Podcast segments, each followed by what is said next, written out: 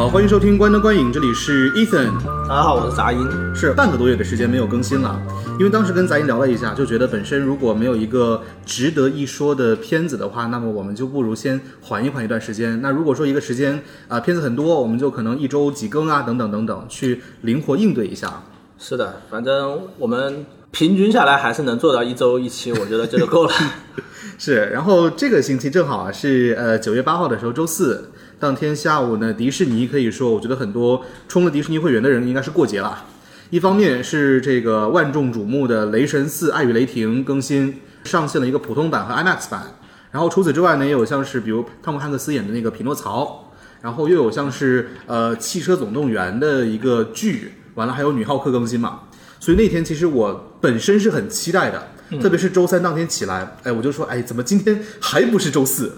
完了周四完了之后呢，我就嗯马不停蹄嘛，去看了《爱与雷霆》是首先，啊，因为老实讲，这个电影虽然说就七月八号的时候在北美上映之后，可以说传出了很多相对来说差评吧，嗯，但是我觉得作为一部漫威电影来说，你再差，你怎么着，你应该也就是一个呃，比如说惊奇队长。或者说是英雄无归的剧本儿那样的表现，对。对，所以其实我对他还是挺大期待的有，包括因为之前是看到呃一些预告片里面说是女雷神，对她不是那个锤子可以散发出去吗？嗯，那些新的东西，我觉得至少特效上应该是有看头的。是的，嗯，但是老实讲，我自己在周四那天晚上，我要说一下，嗯，就那天我真的可以说是特别有仪式感，找两个发小在家里，然后呢各自点了炸鸡，然后还在旁边酒吧买了一个精酿啤酒，喝的稍微有点痛风，然后那个时候我们就一块儿看，这看着看着呢就发现，哎。当时我们就总结了一句话，说还好没有花钱去电影院。对，因为我觉得这个电影其实对我来说，就真的它可以符合一直以来我很讨厌的一个词，就是烂片儿。对，嗯，所以我觉得今天节目，包括杂音和我，其实我们列的提纲都不多，就更多的时间可能是关于像是这一部《雷神：爱与雷霆》以及第四阶段的一些呃漫威的片子，包括是一直以来就目前漫威的一些计划，特别是像今天是九月十号早晨的时候呢，也是迪士尼的一个第二十三，在上面公布了很多未来迪士尼我们可以看见的一些新的内容。是的，对，所以我觉得确实啊，就这两年来看，迪士尼一方面呢没有在国内大荧幕上上映，另一方面，其实你发现，即便它在外国或者说我国其他地区上映了，但是呃，在口碑表现方面，好像都在滑铁卢啊。是的，是的，对，所以今天呢，我们就不妨就从《雷神四：爱与雷霆》这个电影呢来切入一下。我们先来聊一聊。首先还是啊，请杂音来说一下，就他在看完这个电影之后的一些看法。嗯，呃，首先我其实是挺喜欢这个导演的，塔伊加维蒂提。对，塔伊加维蒂提，他作为一个新西兰导演，然后第一部好莱坞作品就是《零零雷神三》，嗯，然后算是一炮而红吧，在好莱坞，然后之后可以说是好莱坞 A 级大导，然后也接了很多顶级的这个这个片片对，单后，来还做了一个那个，啊就是乔乔兔，对。对。对，乔乔兔的异想世界，就就已经就入围了奥斯卡了。我看了《雷神三》之后，我也觉得挺惊艳的。我还特地去找了这个导演的之前的各种作品看了，他，嗯，而且他每一部作品都挺有意思的，什么《毛利男孩》啊，什么《追捕野蛮人》呐，还有《吸血鬼生活》啊。然后后面他现在他也制作了两部剧，在好莱坞制作了两部剧，一部是《吸血鬼生活》的剧集版，一部是那个《海盗奇升起》，我都看了。虽然不能算神作吧，但是还是就是看完了还是挺满足的，会一直追下去的那种。但这部戏呢，我觉得把导演那种肆无忌惮的想象力给过分的放大了，导致这个片子变得就很怪异，反而失去了它故事本身的那种那种张力了。我不知道大家有没有注意到，雷神的话，雷神前两部，第一部导演是这个是那哦不是个肯尼斯布拉纳啊、对，肯尼斯布拉纳这个这个导演的话，大家可以记住他的电影以后不用看了。啊啊他然后那贝尔法斯特我还没看，对，可能就是贝尔法斯特可以看，他拍的商业片都不要看了。呃，然后第二部的导演是叫阿伦泰勒吧，嗯，然后那个这个导演基本上也不用看了，他以后估计就混电视圈了。对他其实原本也是电视圈，就是拍了《权力游戏》嘛，对，好像他拍拍了《去绝命毒师》，然后之后拍了拍了《雷神二》之后又拍了几部电影，拍了一部《终结者》吧，我记得。反正总而言之，也基本上就是越拍越烂。然后，那塔导过来的时候，他把影片整个风格都变了，然后可以说就是，嗯，我们我们当时乐观一点说的话，可以说雷神系列到那个时候才算真正开始。也算是被塔导给盘活了那个时候。对的，而且我我我现在大胆预测一下，就是估计雷神雷神还会有五，而且也会是塔岛导演的，我是这样猜测的哈。对，因为其实你从目前电影的票房表现上来看啊，你也能看出，目前就刚才我查了一下，电影呢截止到九月十号，全球票房是七点五五亿美元。虽然说在整个雷神系列里面是排名第二，嗯，但是你要考虑到，像当时雷神三是在中国内地上映，对，然后当时呢，在我们国内的至少能加一个亿。票房是七点四二亿，基本上如果说你拿一亿美元去算的话，对对也是。其实现在票房跟三代，你不不说超过吧，起码是相当的。是的，是的。那所以说，我觉得就是塔岛还是挺招观众喜欢的吧，然后也也挺招漫威喜欢的。据说他还马上还要导一部星战的剧集，嗯，对吧嗯所以说我说漫威很可能会让再让他拍一部雷神五。对这个雷神的演员来说，也算是一种幸运吧，也算是一种特权，因为很少有演员能有三部曲之后还能够有有有一个四，而不是在其他片子里面以一个另一个形式方式存在。对对，他是目前呃我印象里面好像是唯一一个，除了超人之外啊，嗯，是拍到了数字啊，不不应该应该说，除了超人跟蝙蝠侠之外，对，对，拍了超过四部的一个电影。而且就是包括漫威的话，一个同一个导演执掌三部的话，也是很少见的。嗯，蚁人也换了吧？蚁人也换了导演，对，那也就蚁人是第一部的时候就已经有那个创业分歧，所以退出了埃德加莱特。呃，对对，但是后面佩顿里德拍了两部嘛，嗯，然后那算起来好像罗素兄弟算是拍了三部，但是这个是有一点点水的三部哈。对，就是因为嗯复联第二部三四是呃也是背靠背拍的，所以就是还是那句话，就是塔岛可以说在好莱在好莱坞或者说在漫威是有有一定的这个这个特权的。嗯，那说回这部电影，我们刚才说就是他他接拍了二三和四，其实大家没有发现哈，就是雷神三和四反而是单从这个剧本文本的角度上来说，是系列雷神系列最最悲惨的两部。第三部雷神眼睛瞎了，他整个整个整个这个叫做阿斯加德，阿斯加德都被毁了。对吧？然后这这一部啊、有些事情我们就不剧透了。总而言之，也是很悲悲剧的一个故事。是，但是它就是用一个喜剧的方式表现出来的，这个是一个很大的挑战。然后第三部的话，我觉得，嗯，其实已经暴露了一些问题，就是他把一些悲剧场景处理的有点草率吧？对，有点草率，有点有点就是感情没到位。嗯，那这一部的话，他尝试着去以一个更更加悲情的方式来处理，但是我我们都可以发现，完全没有他处理喜剧场面那么那么那么那么那么有有水准。甚至我觉得你可以说，就是感觉塔导他在拍正剧的那种气氛的时候，明显是不如他拍拍喜剧时候的更对表现的对的，所以就就说句难听一点的，就是大家形容有大家有时候说说班上一些同学啊什么的，就叫没个正形儿 啊，就他总是拍来拍去，你叫他开玩笑什么的可以，但真正叫他搞做做事情的时候，可能他就有一点有点静不下来了。对，说到这个，其实我突然想到，昨天的时候我看了一下电影的一个创作特辑，然后里面其实有一个氛围哦，让我突然想到之前是给孙俪做采访的时候，听到一句话，说孙俪在拍一个电影的时候呢，跟邓跟跟邓超两个人就觉得，呃，好像我只要去他剧组里面玩一玩，然后电影就拍出来了。最后拍出来那个作品呢，叫《恶棍天使》。嗯，对，对，有一种这样的感觉。嗯，因为他们在整个片场，至少在特辑里面表现的其实是很随意的一个很随意状态。。对的，那塔岛，我觉得这也是因也是因为有有这方面原因吧，所以塔岛好像在在好莱坞的人缘是不错的，他基本上拍片子能找到很多人来或客串或主演。嗯，然后哎，说到这个，就是比如说像马特·达蒙，还有那个梅丽莎·麦卡锡，对梅丽莎麦卡锡，包括那个雷神的哥哥，他他演了演了雷神，对，这这都算是挺挺特殊的客串了。嗯，然后呢，他他也拍这些东西是特别就是算是很有才华，我是很欣赏塔导的幽默感的。呃，漫威有漫威系列有几个几个比较幽默感的导演，一个他，一个是滚导，对吧？詹姆斯·古恩。然后可能之前还能算上复联系列的之前那个导演就是乔治·维登，对吧？其实这三个导演我都挺喜欢啊、呃尤其是乔治·维登，这个这个我们之后再说哈。是啊，之前还有一个佩顿·里德拍《蚁人》的，也算是一个喜剧导演。然后塔导的话，我也是很很欣赏的一个导演。但这部说实话，我觉得塔导哦，不是塔导啊，塔导对塔导，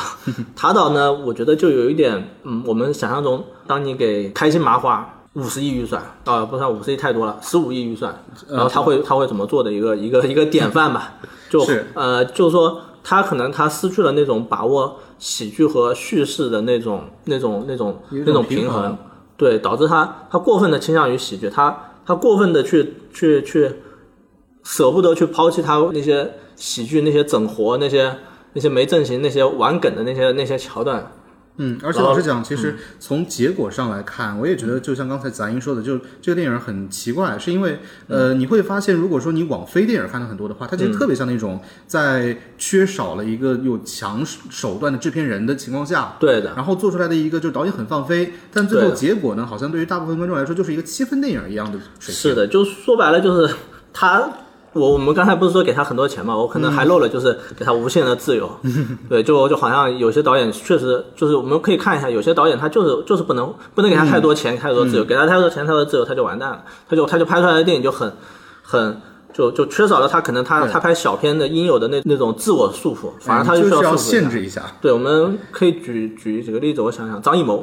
比如说张艺谋就是张艺谋拍钱少，拍剧情片还不错，但如果他拍大片儿的话，就有点那啥，大家都懂啊。就还有比如说呃，比如说肯尼斯布拉纳也算是一个，他拍商业片不太行，他拍剧情片就好多了。是你这样讲的话，其实想到比如说《永恒族》，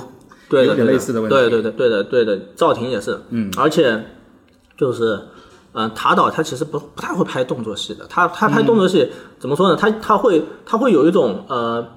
就是我们我们看一些一些导演一些文戏导演，我不叫文戏导演，就是一些拍惯了文艺片的导演过来拍拍动作片，开拍这种大片的时候，会有一个一个毛病，就是他。看起来会有很多哎很精妙的桥段去设计一些那种很酷的东西，但是你整体看那个大大场面就觉得很很空很无聊。对这一点，个嗯，就是就是动作片导演和这个和可能有一些小聪明的那种，也不叫小聪明吧，就是会花心思设计，但是缺乏缺乏对动作整体把控的那种那种文艺片转动作片的导演那个常犯的一个错误。然而还有一个就是，我们又会发现好莱坞特别喜欢去找一些文艺片导演来拍动作片，或者最早以前是找一些悬疑片啊或者恐怖片的导演来拍动作片，一直到延续到现在。我们呃，我这里稍微再细数一下哈，就是山姆雷米拍了那个拍了《鬼玩人人》，对，然后他拍了蜘蛛侠，然后彼得杰克逊他拍了《群尸王过界》，然后最后拍了《魔戒》，对吧？呃，布莱恩辛格他之前是拍那个呃普通嫌疑犯悬疑片，然后之后来拍好拍了《X 战警》，对，然后包括呃现在这个塔岛，然后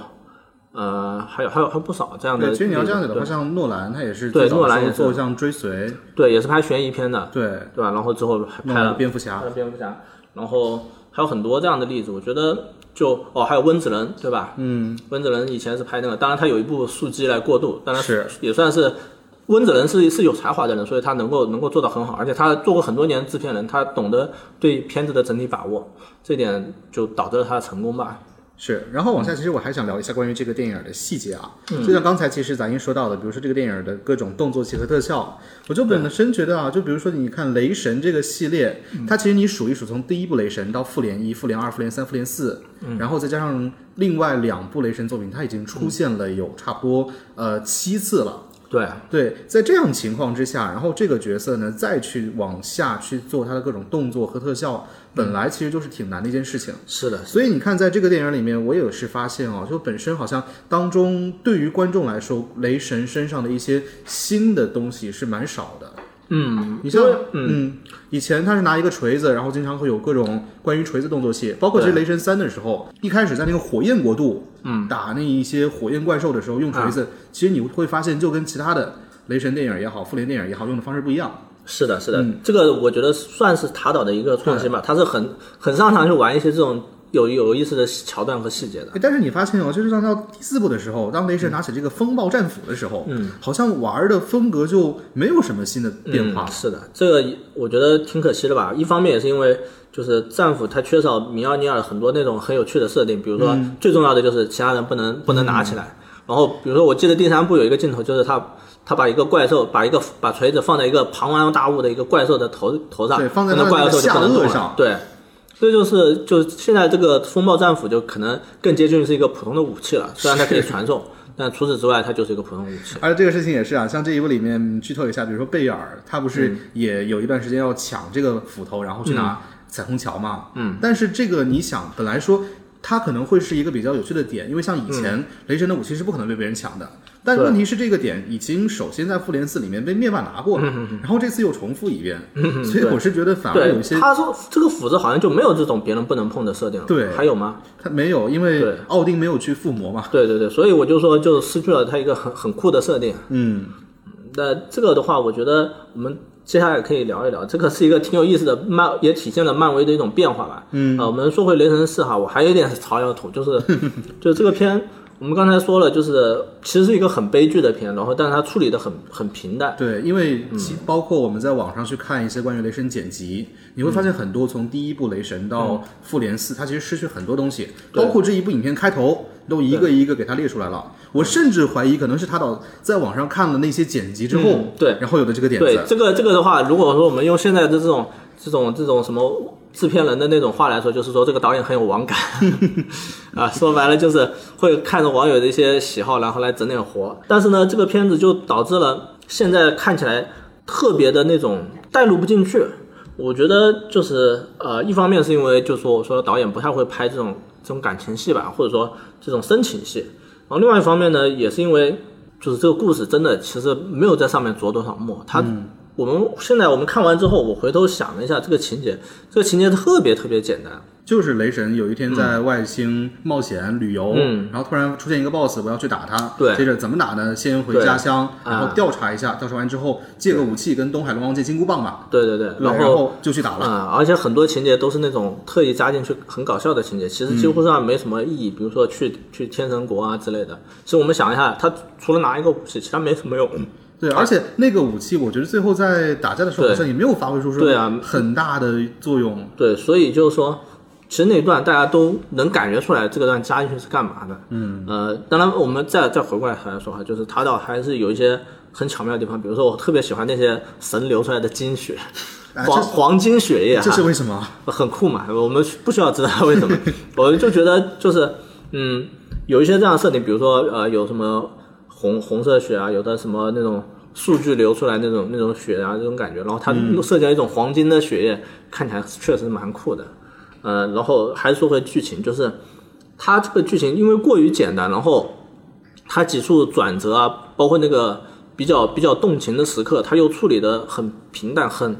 就是也很仓促，其实。啊、很仓促，感觉就是我们看《雷神三》的时候，可能我们给有点感觉就是，哎呀，这个导演他戏很快啊，他这种一点都不拖沓，哒哒哒哒过去了。然对，后就像这一幕从啊，捏锤子，然后立刻就召唤彩虹桥，然后彩虹桥传送失败，就是流落嘛。对，然后这一步呢，我们就感觉有点过于仓促了。尤其是其实这一步的话，因为我们回顾一下第三部，第三部其实动情的主要还是还是第一开始他父亲失失去了，然后因为后面后面他失去眼睛，包括那个失去阿斯加德，都算是那种一个失去眼睛是在战斗中，我不可能花很长的时间去去去哀叹这个事情，因为还在战斗。然后呢，又包括后面那个失去阿斯加德呢，又算是他顿悟的一部分，又不算是那种纯粹的悲剧。是，所以他处理的轻松一点，我觉得无可厚非。但这一步的话，可以说几个地方本原本是应该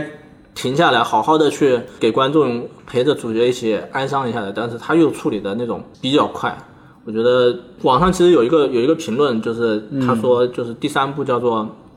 那个人评价第三部嘛，他说呃第三部叫《诸神黄昏》，对，但是呢，明明是一个很具史诗史诗化的那个情节，他就处理的特别玩笑。他说这体现了好莱坞的那种怎么说呢，就投机取巧吧。然后我当时还不是很同意，我觉得因为对雷神系列来说，或者说对漫威系列来说，他把把一部这么这么悲伤的这个重大转折处理的这么轻轻松，其实本身也算是一种一种冒险。对，而且其实你处理的还从前不错。两部那个表现来看，你也可以发现，真的做这么史诗，漫威不一定玩得来。对，所以说就是我觉得第三部我觉得还算是处理的不错，但是这一部确实就有一点呃，就是他他不太 hold 得住了，就而且不光不光是他 hold 不住，而且我感觉他有点没有刻意去 hold 了。啊，就所以这个这个片子吧，我觉得大家大家都说不好，或者说觉得没意思，我觉得很重要一点就是看下去觉得真的是没有什么没有什么满足，对，其实我觉得一方面也是因为本身雷神这个角色，刚才我们也说出现第七次了，他真的能做一个人物弧的地方，好像对于大部分角色来说也已经差不多走完了。是的，你像就像是当时呃漫威拍新的 MCU 蜘蛛侠一样，嗯，之前已经有五部在大家印象里面，所以他肯定要找一个创新地方。尽管最后呢，大家可能不太认同说就是什么认钢铁侠做父亲那种哎所谓的形容吧，但至少这也是一个新的东西去表现出来了。粉丝其实是很难伺候的。你你你到时候你去改嘛，粉丝就说：“哎呀，你不尊重原著，你你瞎改。你到时候跟原来一样嘛，粉丝看都不看了，你票都卖不出去。所以你看，大家都对那个那个神奇蜘蛛侠。是叫神奇蜘蛛侠吗？超凡蜘蛛侠超凡蜘蛛侠对超凡蜘蛛侠说如何如何喜欢，如何如何感人。那你买票看呀，你搞得人家拍都拍不下去了，对不对？所以啊，这个东西我们要理解，是 就是一定程度上要理解。对，玩了玩到嗯雷神四上来，其实他又做了一个新的，像是想做人物弧的地方嘛。就一开始雷神好像对所有事情还算是相对毫不在乎，但还算是相对成功的，我觉得嗯。最后又因为呃遇到了自己的前女友，然后重新点燃爱情，这前女友的牺牲，在让他重新可能对世界有了一个关爱。但本身如果说你要去提炼的话，我觉得它可能是一个很不错的线路。可是最后呈现的就像刚才对咱一说的一样，就哎很淡。是的，而且其实塔岛的话，他这个他其实我觉得他有一些嗅觉的，比如说他第四部的时候，呃，第三部的时候他引入了这个绿巨人，嗯，第四部的时候引入了前女友，他把动作戏其实都可以丰富很多的。对，第四第三部雷神他能够能够出彩，很大程度上是绿巨人的动作戏在给他加分。但是老实讲，这个本身如果要说的话，也算是雷神四一个退步吧。嗯，因为像第三部里面有浩克，有这个呃有新加的女武神，嗯然后有海拉。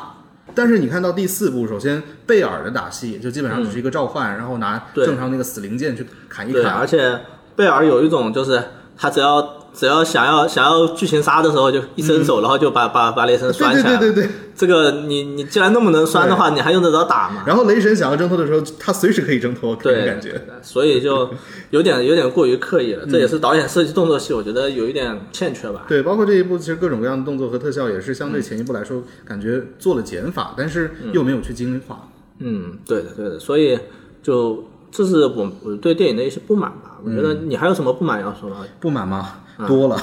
你可以说，你可以说，对轮到你了。因为讲真的，其实漫威电影我自己其实挺喜欢的，包括第四阶段所有的剧和，电影。就我我和伊森都算是资深的漫威漫威粉丝了，然后、嗯所以说我们做了这么这么几期吧，可以说这一期是火力最足、材料最足的，也最有话说的。对，因为我基本上除了漫画，我什么都看对我也是 啊。漫画我喜欢看 DC 的，啊，我漫画我没看。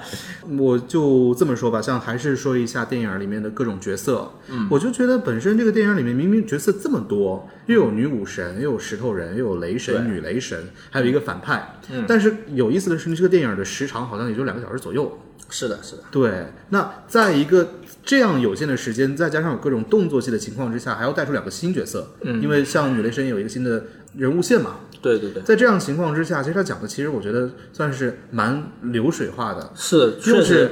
他，我觉得这个导演的一个特点就是他拍片子比较流水化，是又符合那一句话，说找一个一流的演员，拿着二流的剧本，最后只搞出了一个三流角色。嗯，也包括像是网上很多人说嘛，说可能电影里面唯一在认真演戏的一个是贝尔，一个是娜塔莉波特曼。嗯，对，主要是贝尔，主要是贝尔。然后波特曼，我在里面总感觉有一点怪怪的，一个是，一个是他妆有点过于的这个刻意了，感觉、为什么他变身成雷神一定要化的一个偏浓的妆，有点有点有点不够飒啊、啊，另外一个，我觉得他有点，就这个片子里面，我不知道他是故意还是不太，他挺久没演商业片了嘛，嗯，有点把握没把握好，反正就感觉演的像一个傻大姐一样。对，呃，他像傻大姐，其实傻大姐其实这个东西也也可以理解。嗯，就一开始你是一个癌症的病人，但是当你握起雷神之锤之后，你就被赋予了雷神之力嘛，就变成一个，就胳膊都变粗了。对那个时候就像是比如说蜘蛛侠刚获得超能力的时候一样，啊，应该说沙赞啊，啊，对，就很欢乐。但嗯放下是锤子之后，他又恢复到常人状态。而这个是不是和漫画不一样？我记得漫画好像是说他握上了锤子才患上癌症的，呃，漫画里好像说原本就有，呃，他也是原，漫画也是。然后锤子也没有办法治愈癌症。对我，因为我记得我我不知道我是什么时候看的，我反正可能是看某个某个博主说的是，是他他成为女雷神，但是女那个那个锤子就好像那个钢铁侠的那个之前那个反应堆一样，嗯，会缓慢的这个这个让让人患癌，然后呢，但是他为了为了拯救森林，他还是一次又一次的拿起锤子，对不管自己的森林被侵蚀。我不知道是这样的，还是说像像电影里面这样的，就是锤子反过来可是是有一有一定缓解作用，相当于。嗯，应该是全心全意内容啊。然后如果说想了解的话，可以可以去看一下漫画。嗯，对，因为我们确实也没有看过。因为我好像是看了那个就无畏漫境还是谁的以前的一个分享，嗯，就反正那个好像那个还叫神威雷神吧，那个漫画。应该是叫呃 Mighty Thor，应该是叫神威雷神。对，反正当当然这不重要了，就是电影这个处理，我觉得有一点点相对来说逻辑上合理了一点，但是就情感上要显得稍微薄弱一点。甚至其实我觉得在想，如果能更大胆一些，就让娜塔莉波特曼做这一部电影主角，因为他毕竟其实已经是接。近了，嗯，对，对，这个电影有点像，有点像之前我们看的一个什么电影来着？嗯，呃，我忘记了，也是也是主角没有人物弧，反而配角有人人物弧的。那其实更像美国队长喽。呃，好像也不是美国队长，我忘记了，一时一时半会儿想不起来，好像也是一个一个一个漫威片哦。对，奇异博士二其实勉强算是一个，因为因为奇异博士它本身几乎没有人物弧，主要还是就是呃，其实那个片的主角更接近是 America，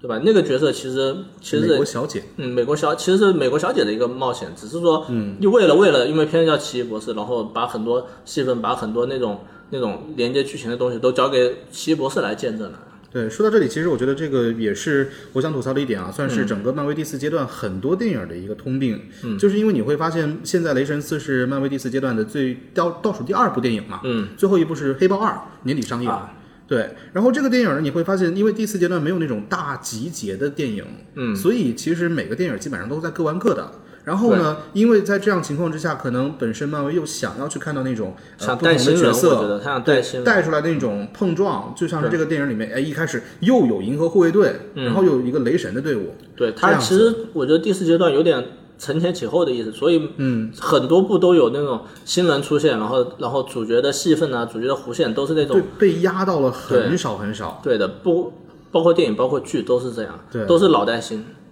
然后这样看过来呢，其实就让人感觉，哎，一方面是我们确实对这些老的角色，一方面没有看够，其次就感觉不到要拍这个电影的必要了。对的，对的。然后呃，其实如果说你拿它跟《奇异博士二》去做对比，我觉得至少有一点，就《奇异博士二》的主角是一个法师，他能玩的特效其实呃是的更花一些嘛，但雷神一直以来都是雷电。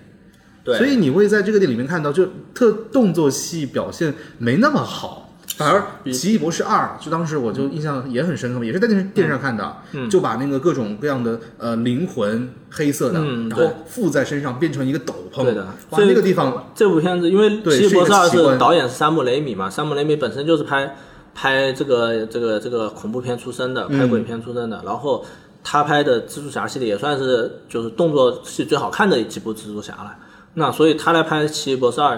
确实是发挥了他的特长。我觉得虽然说有一点点大材小用了，我觉得就是他可能他更适合拍一些那种。那种城市里面那动作戏啊，那种更多穿梭的会更好看一点。但是他已经就是玩出了很多新花样，我觉得挺好。但是可惜山姆雷米这样的导演不多，因为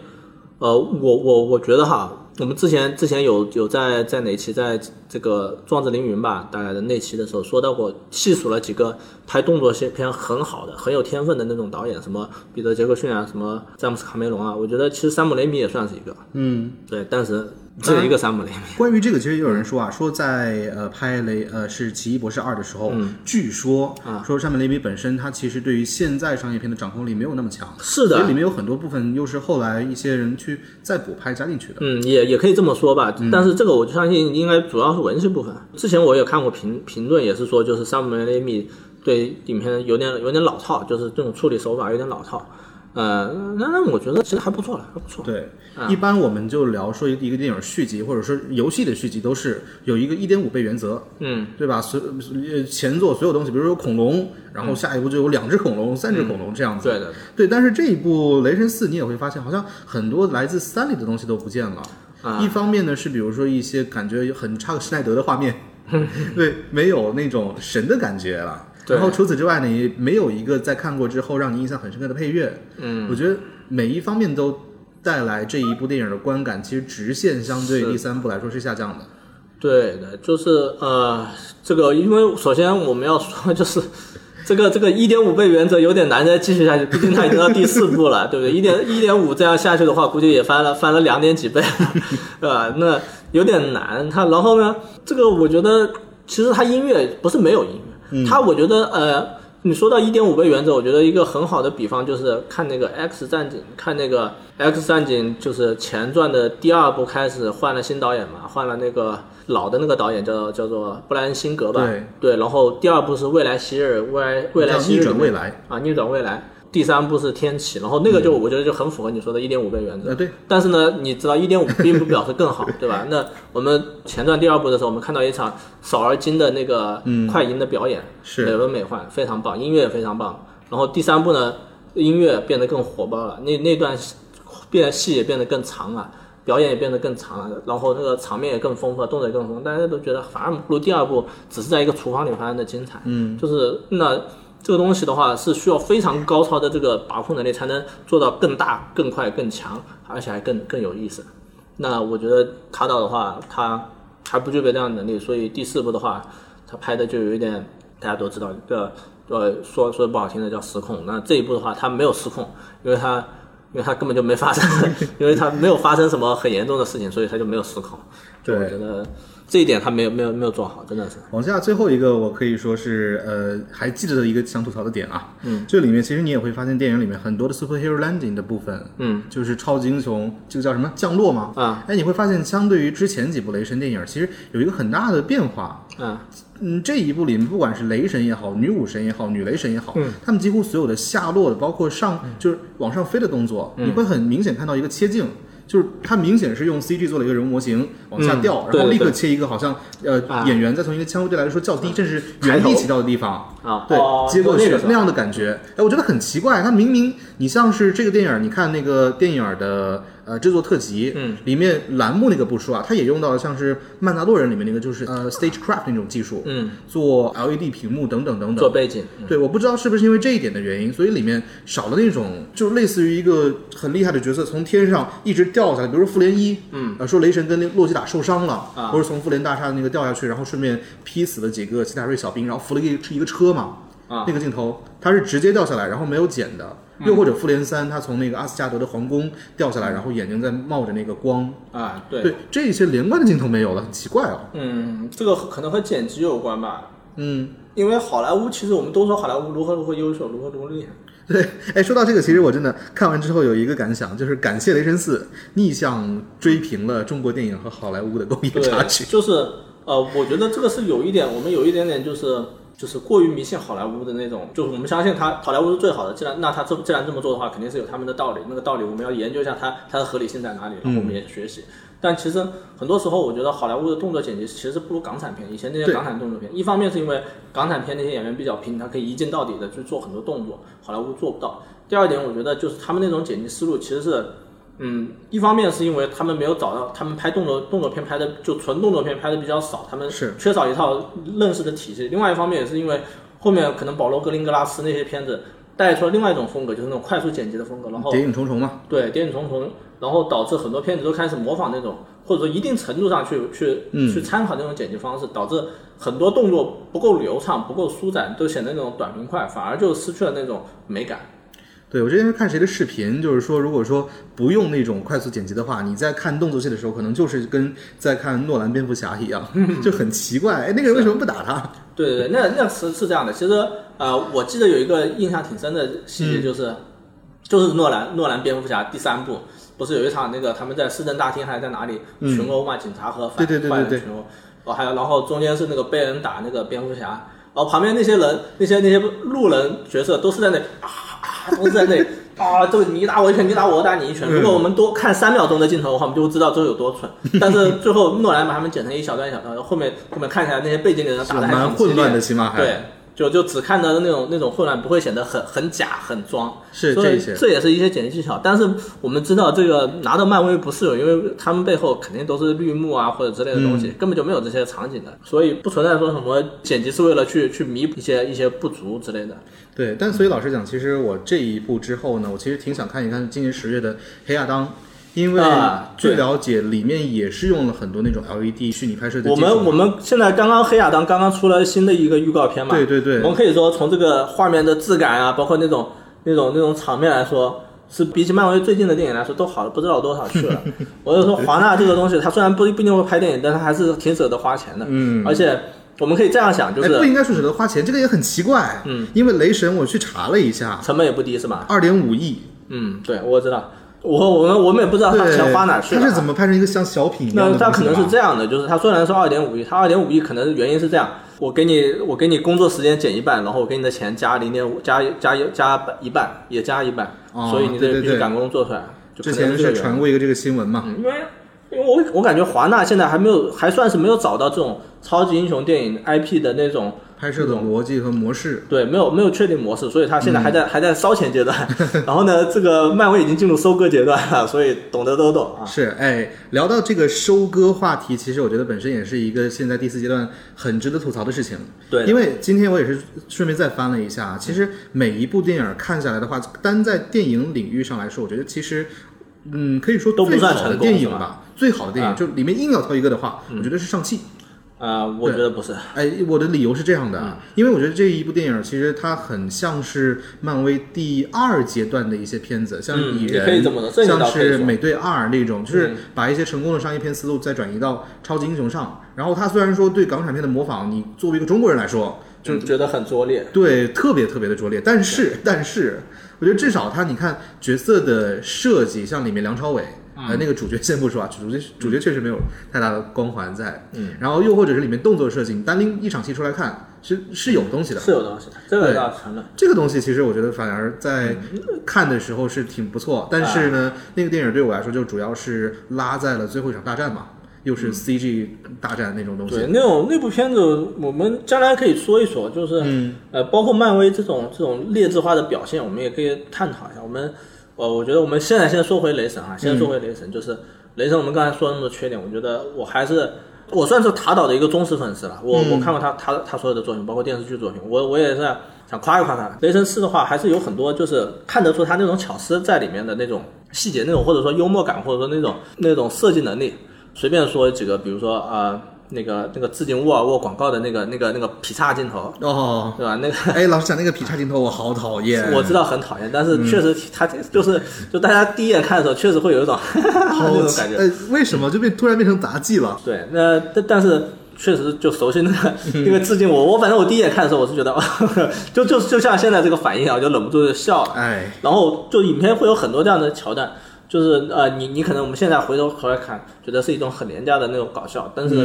电影嘛就是这样。比如说 还有什么什么，第一次把他把他前女友叫成简放的，第二次叫成朱迪福斯特一样，嗯，很很看起来很很很傻。但是又又又挺逗的，包括那个 Krog 最后死了，只剩一张嘴，其实还那他本来存他本来存在感其实也就是也就是在不停的说 说屁话而已，对吧？那所以就那个包括绑在后面那个什么的那个呃，就是那这些的话，其实还有一些哈，比如说嗯呃，包括你说好的，比如说他那个对锤子的那个设计，那种分身的那种，就锤子破碎之后的那种战斗的一些设计。对，那个设计是很巧妙的，而且包括后面剧情上甚至也用到过一次，嗯也直接导致了那个剧情最后的结局。但是老实讲，其实我印象最深刻的一个笑话，还是里面的一个地狱笑话，哪个？就是我们的士兵老是死一半。哦，哪哪一个？什么视频老师死一半？就是那个是格尔入侵阿斯加德之后，他们不是说要那个带着人去那个追杀他吗？啊，就说我们都已经死了一半的人了。然后一个女人就吐槽说：“我们的人不老是死一半吗 我还真不记得这一段了，我怎么完全不记得了？我的？”哎，天啊！让我想到就是像之前那个灭霸先说杀了一半，哦对另一半逃走，是然后又被弹个指。啊，对对，那那个那个我就记得，这确实就是呃，就像我们之前说那种网感，或者说就是算是一个导演对这个系列电影或者说对漫威电影的一种吐槽吧，然后官方吐槽嘛，对吧？算是这些刚才我们说了一些那种比较比较逗的哈，就比较比较比较折腾的，包括还有里面还有很多，比如说。那个什么什么宙斯的那种形象设计啊，宙斯穿个小裙子，他下楼梯的时候还特地把小裙子撩一撩，对对对，然后包括那种和包括那种宠粉情节，比如说什么把雷神的衣服全部变没啊，嗯然后他也说过，就是第三部的时候他塔导就说过，他说雷神的身材这么好，不把它展现出来实在太可惜了。然后我觉得它里面有一个很突出他那种幽默风格的一个特点，就是他很清楚的那种那种有有一种幽默方式叫做一本正经的在那扯淡，嗯，那种那种是其实是一种算是一种。既算是一种搞幽默的捷径，也算是效果特别好的一种方法，算是算是一个很很好的窍门儿。然后我我印象这个这个玩法，我觉得印象最深的就是最后雷神把自己的雷神力量付给那些小朋友，哦，然后那些可爱的小朋友就就就做一些很幼稚的动作，去把那些怪兽杀的那种那种那种鲜血淋漓呃，小。兔子可以放镭射眼，对，还有一个一个小女孩拿一个仙女棒，咦一撕，然后这个怪兽噗被撕成两半了的那种那种情节，就会大家会看到一种很不协调的那种那种趣味感，就会显得很幽默。哎，但是老实讲，我在看那段的时候呢，就觉得是不是这些小孩儿做这么残忍的事情，呃，有一丢丢我觉得不适对啊，这就这就是他他营造那种不协调感嘛。比如说，嗯呃，他其实里面还有很多，就就好像那个宙斯把故意把宙斯设计成一个肥老头，然后上面上去讲群交笑话一样。对罗斯对克劳，，这也算是也算是，其实也算是对那个对希腊神话的一种吐槽吧。嗯，就是宙斯本来其实也就那德性的，是然后就是就它里面有很多这种颠覆性的桥段，包括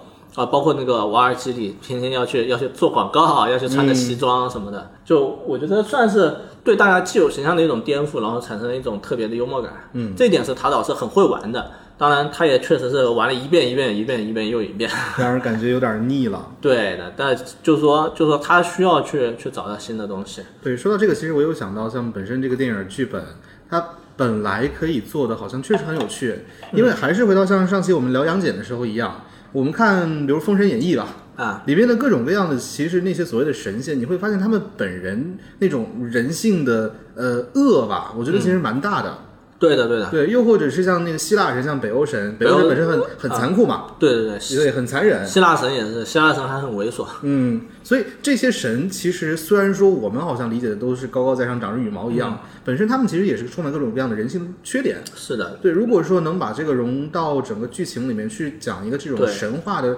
新编，嗯，哎我或者觉得也是一个哎不说好的点啊神话新编吧，就就其实影片从开始是树立了一个非常好的一个一个起点的。嗯，这个起点就是神为什么凭什么有资格作为神，对不对？一开始以以贝尔的这个弑神弑了一个什么杂杂巴的路人神的那个嗯作为开场，那这个开场其实其实这个宣宣扬的理念是很挺先进也挺高明的，就是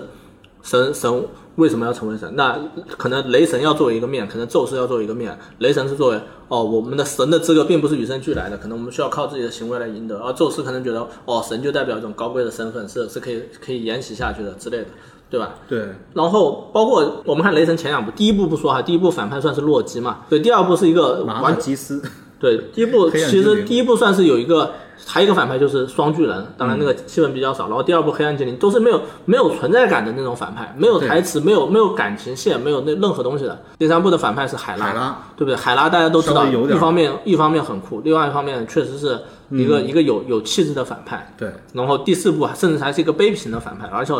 其实有很多值得说的。这个贝尔，对吧？贝尔，比如说我们随便说一说，贝尔如何如何获取这个能量，如何去展现他被这种能量侵蚀，但是他却坚持去完成自己的使命一样，这些都是非常值得说的点。但是主角都没有没有去说到，呃，主创都没有去表现出来，那导致贝尔还是还是成为了一个那种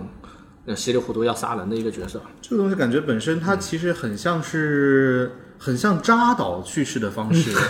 然后又聊到这个东西啊，因为扎导跟这个很像，就是他们都在用一种漫画的方式去讲，嗯呃，对可以这么说。好像一个东西，它只要用台词，或者说像漫画里面用那种一个小框框，就是美漫是有一个这样嗯的传统的，特别超级英雄漫画啊，它可能在人物的对话框之外，嗯还有一个没有箭头的框。对，然后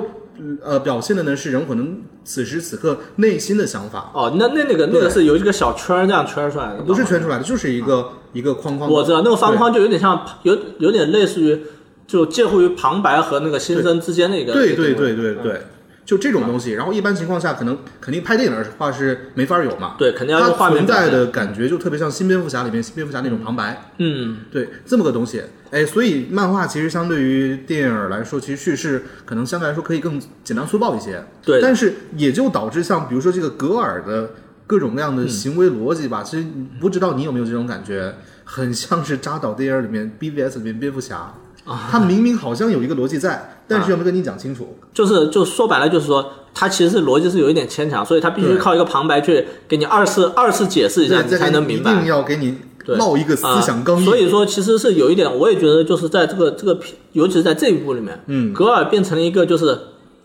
呃，需要通过他来告诉观众，观众才会知道哦，雷神很惨，哎哦，雷神很悲伤，哦，雷神很嫉妒，雷神雷神吃醋了那种那种感觉，他反而不像是一个那种哦，可能我去点破这个，雷神可能假装没吃醋，然后他过来说一句、说一句俏皮话，或者说说一句毒舌，不相当于是一个毒舌的角色，他有点有点脱离毒舌的定位，反而变成一个。有点像像类似于告诉观众这个现场发生了什么的一个一个角色，这算是一个就比较比较偷懒，而且我感觉他就是不再用电影的方式去做叙事，呃，其确实实哎很讨厌啊。嗯，是这这也是就导演手法上一一些欠缺吧。这个格尔这角色现在就变成一个完全的插科打诨的角色了，比较刻意。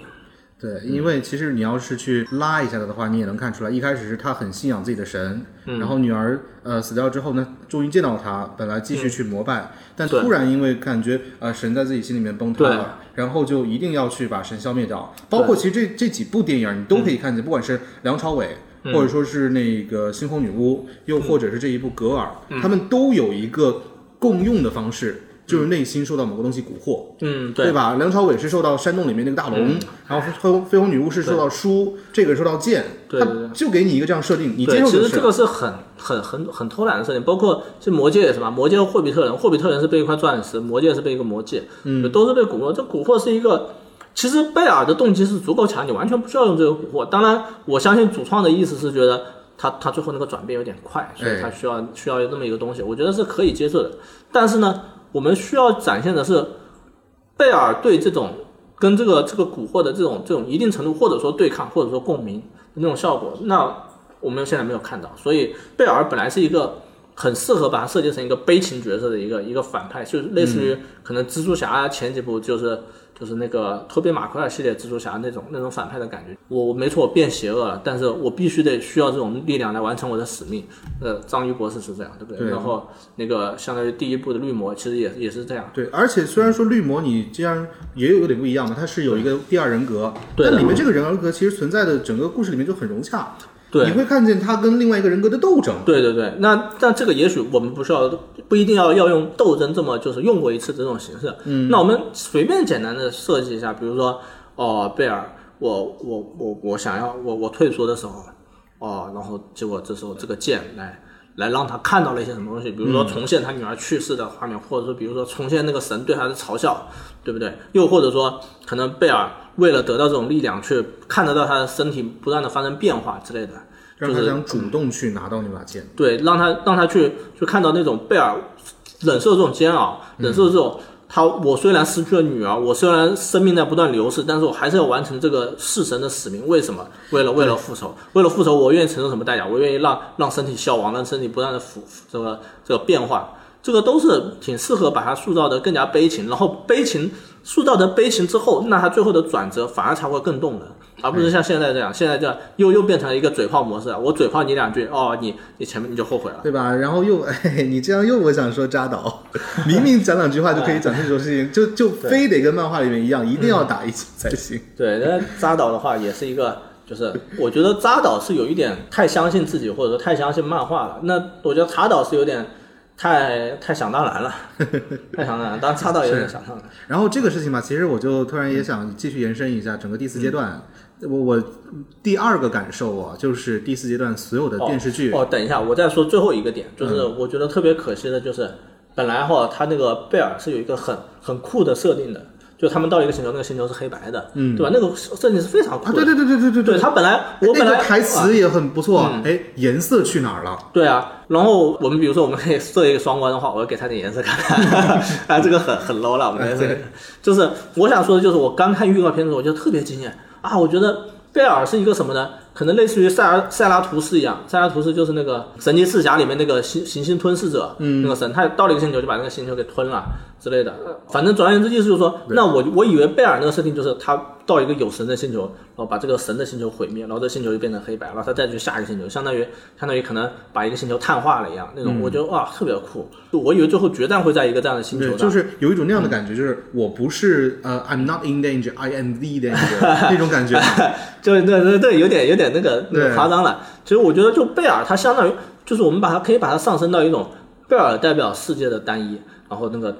雷神或者说他们代表世界都完了，因为雷神系列现在到第四部是很多彩的嘛，但塔岛本来就很喜欢那种很多彩设定，然后他把他就设了那个一个这个只有黑白的贝尔，我觉得哇很惊艳，我以为视觉上会有更多的精彩的表现，结果他们只是在他们打一仗就跑了。甚至你要这样讲，我，感觉这个东西哦，反而是蜘蛛侠那个多重宇宙动画片儿里面那个尼古拉斯凯奇的蜘蛛侠，反而这一点玩的比贝尔还要好一点。对的，至少他是能保持自己画风的独一性的。嗯，而且我本来以为最后决战会在那么一个星球上之类的，而且你知道颜色这东西是。很可以玩一些花样的，他对对，但是塔岛他最后只玩了一点点，就是什么哦，这个闪电，宙斯的那个电是是金色的，哎，哦，可能可能后面那个放电眼睛变蓝，那就那一点点。这个其实我们当时在看预告的时候，我看到一个分析，说是为什么要拿宙斯的闪电，就是因为宙斯闪电可以在那个领域里面对。就带来颜色，对啊，所以一定要你可以这样，你这个其实很好设计的，比如说我们打着打着就可以代表双方的力量对比，哦，我这边优势，我雷神这边优势的时候，颜色就越来越丰富，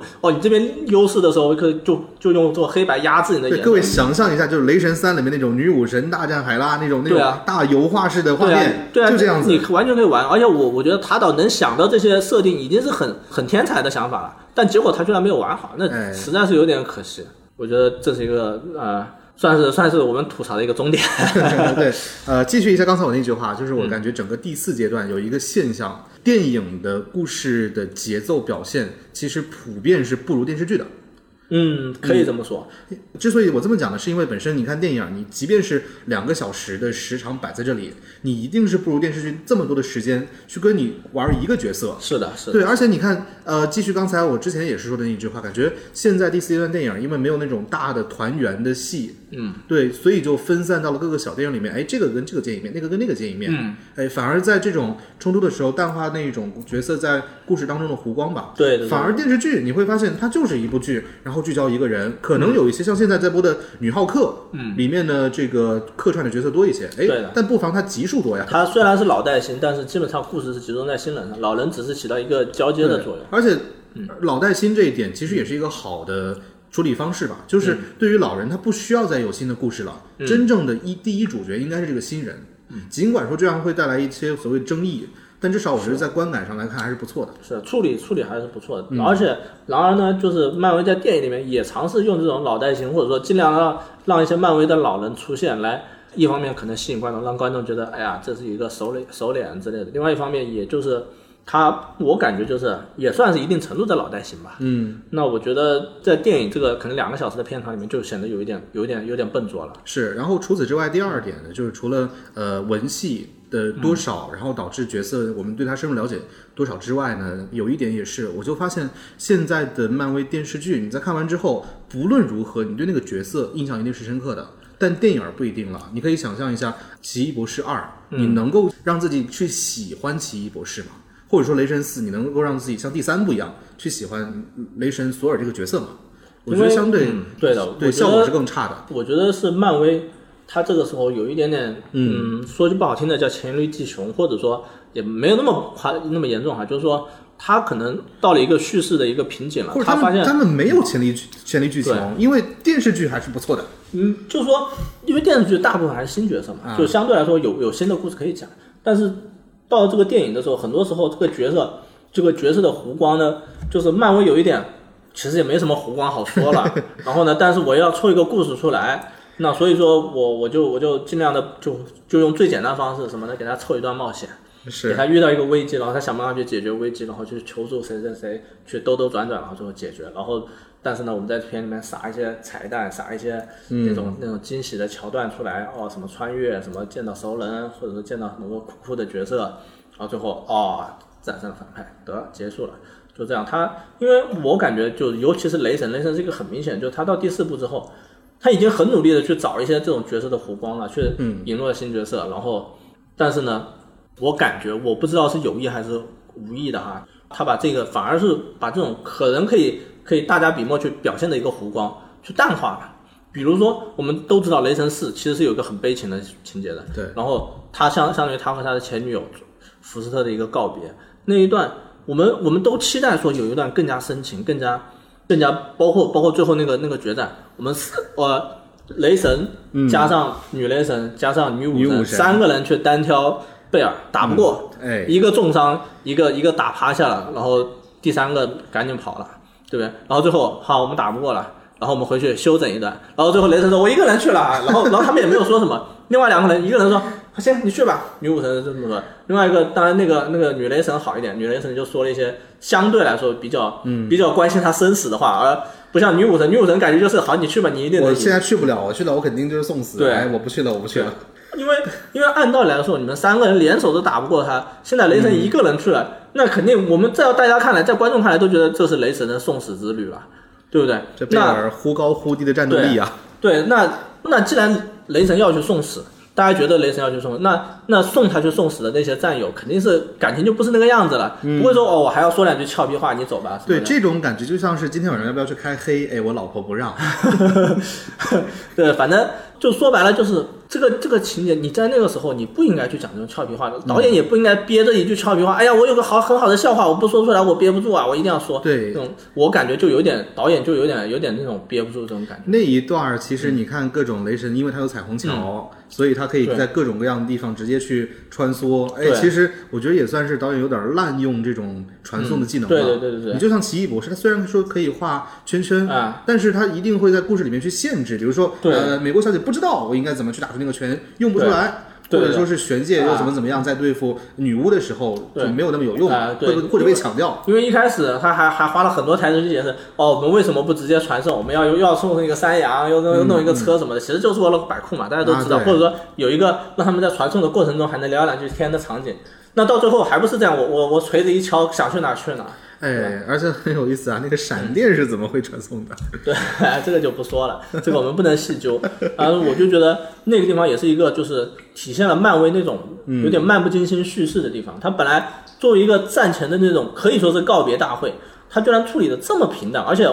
他那场告别其实关系到后面女雷神再次复出的一个很重要的一个一个转折，因为大家那那场戏本来应该有几个重点，第一个是女雷神，我知道雷神你要去送死了。简福斯特说：“啊，索尔，你要去送死了，我真的不忍心。你你你这一趟是凶多吉少。”索尔说：“不，我必须得去，你放心，我一定能赢。”哦，福斯特说：“这时候福斯特应该说我要陪你一起去。”哦，那我不不是说真的台词就这么说，但是我说要表达那么意思。然后然后雷神说：“不行，你已经不能再这样。那我去的话，我可能还还有可能活下来；你去的话就死定了。”福斯特说：“哦，好，我被你说服了。那那至少你把这个表现出来了，大家就明白。虽然说他他确实有一定表现，但是表现的就是不够不够对，或者说像是感觉漫威比较不够重大，这个比较常用的那个方式就是，哎，你可以跟我去，我们一起走，然后最后耍了一个花招，雷神自己对对对。跳走了。就就归根结底，呃，那个可能有一点不好，因为嗯，因为他毕竟他最后还是自如的去了嘛，对不对？我们如果再设计一个什么哦，他被拴住了之类的，他要花一点时间挣扎，就反而失去了那种那种重大决定的那种那种转折。那当然，我们刚才说就是说到这个是雷神哦和和本来是和福斯特商量好了，索尔和福斯特商量好了，你别去，我去，我保证活着回来。OK，我去了，然后福斯特最后感应到了索尔的那种那种体力不支，然后福斯特在经过复杂的心理斗争，决定去了，然后所以才导致了索尔看到福斯特再次出现，他就知道哦，福斯特已经做出了这个决定，这个决定将会会导致他的死亡，然后所以说他才会，那那这个也是给给给索尔的一种激励。啊，但是然而呢，影片却变成了。哦，这边随便告一个别，我雷神去了，雷神去了，然后福斯特那那一段当然处理的还算不错，就是哦，福斯特感应到了索尔的那种威胁，然后福斯特去了，拎个雷神就这么飞过来也是有点扯，哎，啊不重要你突然一下这样说，我感觉里面又有又有一点啊，关于动作戏的吐槽，就是里面没有什么组合技，对对对都是各打各的。对的，就这也是导演设计的问题。嗯，然后包括本来本来福斯特去了和雷神最后见面了之后，那本来应该是成为影片的高潮啊。那时候雷神觉得好，这是你来了，这是你的最后一战。嗯，那我的我的战斗力要重新爆发了，对不对？那那福斯特也是，这是我的最后一战。当然，他福斯特相对来说表现的好一点，他还说了那句什么我是那个 Mighty 揍我不啊，我爱买铁松嘛，他不是说要是要一句 catchphrase 吗？哦，对对对，啊 我忘记了那句叫什么了。他他一直在想那个他的口号是什么嘛？对，然后本来那那一段可能会形成一个类似于琴瑟和鸣，就好像，嗯，好像我们就那个复联四里面稍微有一小段，就是钢铁侠和小辣椒两个人穿着盔甲，稍微有一点那个那个当然都很简单表演形式，但是本来这里面可能也有一些，就两个人相当于是像以前那种展现出以前大家的默契那种默契那种我们我们是相爱多年的有默契的，我们对我们的男女朋友关系，然后我们之间分开也不是因为矛盾，而是因为就是一些一些客观上的原因之类的。然后这是我们最终一战，我们最后一嗯舞，我们肯定要要把我们所有的感情、所有的热情都都展现在里面，然后再再战胜它，对不对？但是没有，你发现这个没有，其实本身也是跟之前很多部雷神电影有很大关系。因为虽然说设定上说 Jane Foster 跟那个 Thor 他们是情侣，嗯，但是你会发现，不管雷神一基本上随叫随，到的一个状态。这他们俩的关系很很扑朔迷离。对对对所以反而在第三部他们分手，我自己觉得是开心的，对的，起码不用再看这一段对貌合神离。对对，但是第四部回来，他给画一个结尾，其实是够的。嗯当然，但是你也知道，就是第四部花了花了很长一个桥段来来展现、来补完他们之前没有的那种感情、感情纠葛什么。对就是因为我们在第一部和第二部看的只是说，哦，他们只是好朋友，他们并不像是一种那个甜蜜的情侣，只像是一种那种相敬如宾的一种一种情侣对对对的关系对对。啊，就这这部要特地去补完一些很。故意弄得很很肥皂剧的那种感觉，因为像之前的设定就是就是雷神几天之内让简福斯特爱上自己，然后立刻回到仙宫，又去纽约打，然后又，然后现在回了黑还要补完暗世界，补完告诉观众哦，他们同居了哦，他们像小情侣一样去滑轮滑、就逛商店、对。去用餐什么。当时我们还分析，哎，这一段应该是发生在什么时候的？应该是 复联二那个时候吧？对对对，所以就就大家都觉得就是嗯，哦，复联二确实，复联二好像一开始有有暗示他们两个还热恋关系。就是他们在那个打完那个嗯九头蛇基地之后，他们在在那个复联大厦里面聊天的时候，他就炫耀自己女朋友是那个核物理学家，拿诺贝尔奖还是什么样，然后那个希尔还还还嘲笑他们两个。但这一段我突然想到，像以前看那个呃，是网飞的《捍卫者》。里面有一段，就是当几个英雄组合到一起的时候，他们怀疑就是反派可能会威胁到我的亲人，嗯，所以就把一些配角也拉在一起，然后让他们待在一个可能安全屋里面，嗯，让他们去聊聊天。那一段其实我觉得也还可以，就起码啊自己是在乎那些人的，而不是在一个什么组合电影里面他们就不存在了一样，或者只存在在对对对，那。也是电视剧的一个优势吧。对电影的话，它真的很难去去在在在设计这个方面了，就是就除非说是像像像这一部一样，它以一个相对重视重要的方式回归。好的，我们说回漫威的第四阶段，我觉得就是漫威的话，它在第四阶段有一个，我感觉是漫威自己的一个，就是我们常说的生于忧患，死于安乐。它有点过于安乐了，我感觉他们是内分泌失调。好吧，好吧，你这个吐槽比较狠啊，就是呃，我觉得他们似乎找到了，嗯，因为他们过于成功了，前前三个三个阶段，对，我们可以倒一下。其实像第四阶段在复联，应该说是在蜘蛛侠二结束之后，正好是因为疫情，嗯，所以这个整个 MCU 是停滞了一年，一直到去年的可能五月份，当时有消息，然后直到是七月份的时候，黑寡妇才在迪士尼家和院线同步上映，嗯，接着是九月份的时候，那个时候是上汽。对，一开始其实漫威当时至少在发行的时候，它面临的是整个呃好莱坞所都在面临的，究竟我是选择在坚持大荧幕继续去扛、继续去挨，还是说利用流媒体去回滚一些资金？对的，对的，对，然后到后面是慢慢在尝试，究竟我的窗口期怎么样？然后到现在差不多是一个处在动态窗口期的时间。像五月份上映的这个呃《奇异博士二》，那个时候正好是有一个电影是《壮士凌云狙击》，所以它的窗口期是差不多是四十五天结束了。等到这个雷神呢，因为差不多呃七月份结束，八月份没有什么新片，所以它的那个窗口期是六十天。对对往下其实都不一样。包括像今年，究竟我们什么时候才能看到《黑豹二》，也不是一个定数啊。是啊，我觉得就是、呃，在这方面商业方面，确实漫威是遇到了一些挑战，对，然后他他这个就是他在这方面有一些、有一些犹豫不定嘛，然后举棋不定。除此之外，另外一点也是，好像在复联四的时候呢，好凯文费奇在一个采访里面说的，嗯，当时他聊到就是说，呃，漫威需要在时时刻刻去吸纳一些新的观众进来，但需要注意的是呢，这个 IP 已经运营了十年，他没法保证新的观众能够像其他观众一样去看过之前的二十多部作品，对的，因为这样的门槛实在是太高了，嗯，所以这个时候其实整个漫威在创作的时候也会遇到一定的瓶颈，但是从目前第四阶段的他们选择上来看，嗯，感觉更多的是想方设法的把所有的剧情尽量简化，对。甚至简化到那种卡通漫画的程度，然后去利利用电影的这种大的声浪吧，吸引所谓新的用户，然后去把他们沉淀下来。但是我在想，究竟这样的方式，你即便说吸引到了新的观众，他能够继续是成为像以前一样的粉丝嘛，很难说。他这个确实，他有点漫威，我感觉现在也有点就是在固粉和吸引新人方面有一点有一点摇摆，嗯，然后或者说不是摇摆，而是想要两者两者兼顾，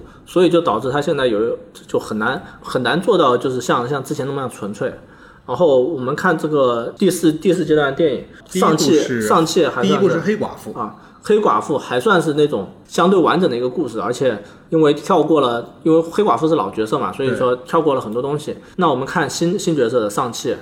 呃，还有永恒族，永恒族去年十一月，好像这两部算是原创吧？还有吗？嗯，应该就没有了啊。对，就我们看到上汽和永恒族这两部，其实都是有一种和我们过去常看的漫威的第一部的雷神，第一部的。那个美国队长第一部的钢铁侠不一样的那种起源故事。首先，这个这个就是我们看到的，并不是一个那种常规的这种主角超级英雄获得超能力，意外获得超能力或者怎么样，然后去去探索他和超能力那种关系，然后再再去做一个结尾。最后他可能一定程度上的醒悟了，然后结束了这这第一步。但是现在基本上就没有这个过程了。对，而且。就是这这个是有好有坏啊。这个地方其实我觉得是蛮成熟的。对，我觉得这是有好有坏的。但是呢，以前这类故事为什么第一集它能够相对流畅，是因为我们大家都看到了一个故事，这个故事是一个很很完满的故事。这个主角第一段怎么得到能量能力，第二段他和能力的这种相处，他的那种动摇，然后最后他坚定了，结束了。这故事很完整。那现在呢，相当于我们可以这样说，就是说主角基本上类似于从第二部开始。就相当于它的起源故事其实是从第二部开始，对，只是偶尔会带一下第一部的一些内容。对，那那那么说的话，那给主创提出了更高的挑战。那第二部我们很多时候看到的系列的第二部都是有一点点失控的，嗯，就因为第一部故事很完整，那第二部的话就要花以前可能我们只是在第一部的话只只是在中间段和结尾段是讲这个主角和这个能力的这个碰撞，或者说以前有一个理念啊，好像也是说上面雷米蜘蛛侠来的，说第一部要解释说我是谁。第二步是我从哪儿来，等于现在 起源故事要把这两个东西全都讲清楚。对，那那么说的话，就是就他的他的这个这个责任就更重了，他的负担就更重了，所以他处理上也有一点点偏差。那包括说这个呃，他引入了很多新的导演，很多那种嗯，因为漫威系列前第一部的这个这个系列就是雷神呐，这个钢铁侠呀，美队、浩克、浩克。就浩克我们不说啊，浩克那时候还还不算完全成熟。嗯，不说就美队、钢铁侠和雷神，他第一部找的导演都是相对成熟的导演，乔恩·法弗洛，然后约乔·约翰斯顿，然后那个还有个谁啊？哦，还有一个肯尼斯·布拉纳。虽然说他们不说有多优秀哈，当然其实他们已经算挺优秀的导演了，在那个时候，乔恩·法弗洛什么的已经算很优秀的导演了。然后对，后来又做了像《曼达洛人》。对，那在那之前，乔恩·法夫洛拍了很多爱情喜剧，然后也算是那种好莱坞的一个那个。人气导演了，那乔·约翰斯顿更不用说，他拍了那个那个《侏罗纪公园》，斯皮尔伯格之后的《侏罗纪公园》就他拍的，嗯，他也算是就是经常跟特效打交道，所以他拍《美国队长》。那个肯定是布拉纳就更不要说了，他以前拍杀剧的，所以他拍雷神也赋予了雷神杀剧的那种信手拈来的感觉吧。对，到现在第四阶段，他找的那些导演呢，可以说是相对来说很偏门的导演，他都不算是那种。就是经过成熟的市场历练，然后有或者说不是很主流。对，那因为第一部我们刚才说了，就是那些起源导演都是可能漫威为了求稳，我觉得要找一个这个相对来说这个资格比较老的导演来来镇住场子，来做一个成熟的作品。然后现在呢，可能漫威也意识到。就到第四阶段，漫威意识到我才是镇住这个片子的人。对，我们这个导演的话，他只是来给我打工的，所以他因为在现在这个阶段来说，其实也可以拿那个惊奇队长第一部来说举例子。对的，那那样一部平庸电影是可以在全球拿到超过八亿的票房。对的，这已经说明一个电影宇宙多么必要。对的，所以现在其实也算是给了漫威他们资本吧，这样对对，漫威就觉得。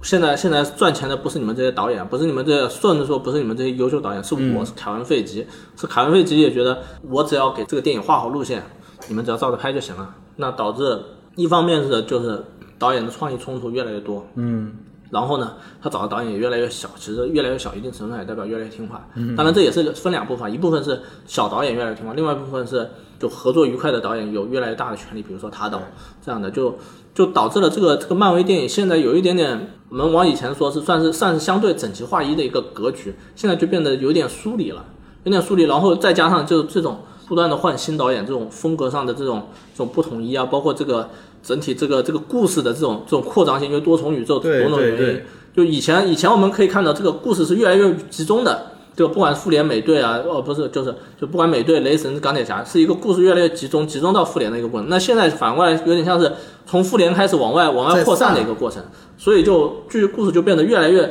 越来越大、越来越多、越来越复杂，然后越来越到一个主线在哪儿。对，越来越越来越空了。嗯，对，哎，这一点其实也很有趣哦。为什么这么说呢？因为呃，其实以前呢，你可以说漫威是一个电影宇宙，但现在它越来越像漫画了。对，它越漫画来就是这个样子还是现在漫威不是一个电影宇宙，对而是很多个电影宇宙。就是 漫画改编电影，因为为什么这么说？因为就是漫画编辑部就是这个样子，每一个对对对刊物的负责的组对，他们可能之间不会有交流。对的，我可能我就是想，我我有个好点子，我就我就编一套漫画。对你这个故事，你这个原来的这个世界观不符合，我就整个新的。他们甚至同时都在连载，所以如果说你直接去看的话，你会很懵。对的，所以所以它有很多宇宙嘛。但是就漫威现在也有这种感觉。不不不是这样，就即便是在同一个宇宙，就比如说我看比较多，像动作漫画、跟正义联盟、跟超人嗯是三个刊，里面都有超人。然后这一部的超人呢，可能因为一个什么克时影响失去超能力，那一个超人因为什么这个克星的神，然后变得这个马上就要爆炸。嗯对然后另外一个超人又怎么怎么样？就是他们可能就是发生在不同时间线的同一个超人，对他们的设定是这样，嗯，但是完全是由三个组做，不同画风、不同剧情，甚至人物的性格都不一样。是的，是的然后最后他们却要要把这个东西连起来，嗯其实也是难度蛮大对的的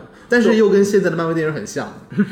对漫威，我觉得自从开了多元多元宇宙这个口，嗯有点怎么说呢？找到了这个找到了财富密码一样，就对。使劲往里面整。当然，这个做的更过分的是是索尼了，嗯。索尼就有点 除了离了离了多重宇宙就不会玩。当然这个东西其实也很有趣啊，像是前三个阶段，呃，漫威是给它命名叫做无限传奇嘛，嗯，也是正好在这个呃第二十三上，迪士尼宣布目前这个四五六几个阶段啊。叫无限宇宙传奇，对对对，啊。所以可以想象，包括现在复联四的名字不是叫秘密战争嘛？对，复联五。啊复联啊复联六应该是复联六，六啊，对，复联六的名字叫复联五叫什么呢？叫那个康之王朝。哦，康之王，康之王朝是那个谁哪个导演？就是上汽的导演拍的，对吧？呃，我都不记得，是，好像是，嗯我好像公布了。然后我也挺惊讶的，居然找对上汽的导演来拍。就是秘密战争，你就可以想象得到是个什么环节，因为漫画里面秘密战争就是就是说两个宇宙相撞，然后所有的同不是斯克鲁人吗？那，那个是秘密入侵，哦对，两个东西不一样，啊，就是有各种各样的这个平行宇宙的超级英雄混战，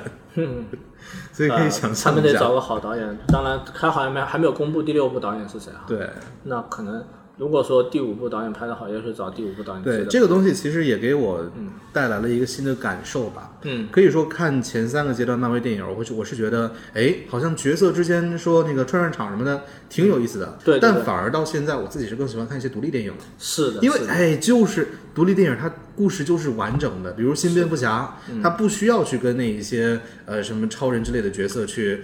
打交道。所以他可以完整的去表现一个歌坛是一个什么样的感觉，因为确实啊，你在想，如果说你让那个正义联盟里面打了那个天启星泪魔的蝙蝠侠，你再回去跟企鹅人斗，他可能斗过超过五分钟时间吗？对啊，那就有点扯啊，对不对？那你一开始是一个一个拯救宇宙式的那种反派，打完了之后，哦，再去打了一个城市里面的一个一个一个这个纵火犯之类的东西，有一个 就是精哎，神变态。真的有啊，萤火虫，对，弄弄一个精火精神变态的小丑，然后就就把把把蝙蝠侠整了一一整集一整部的那种那灰头土脸的，就大家就会觉得很大的落差。对，啊，我觉得你刚才说了一个点特别好，就是就是漫威现在你以前漫威你很喜欢看漫威的这种角色的关联，对现在反而不喜欢这种关联。那我觉得、这个地方，其实我还想补充一点啊，就是我内心里想，为什么说复仇者联盟电影，我自己是认为啊，嗯，就一定是比啊，不应该说一定，就目前来看是比正义联盟的，不管是院线版还是扎斗版，我觉得都好看。嗯，原因有很大，就是因为本身漫威里面的一些角色，它没有 DC 的成熟。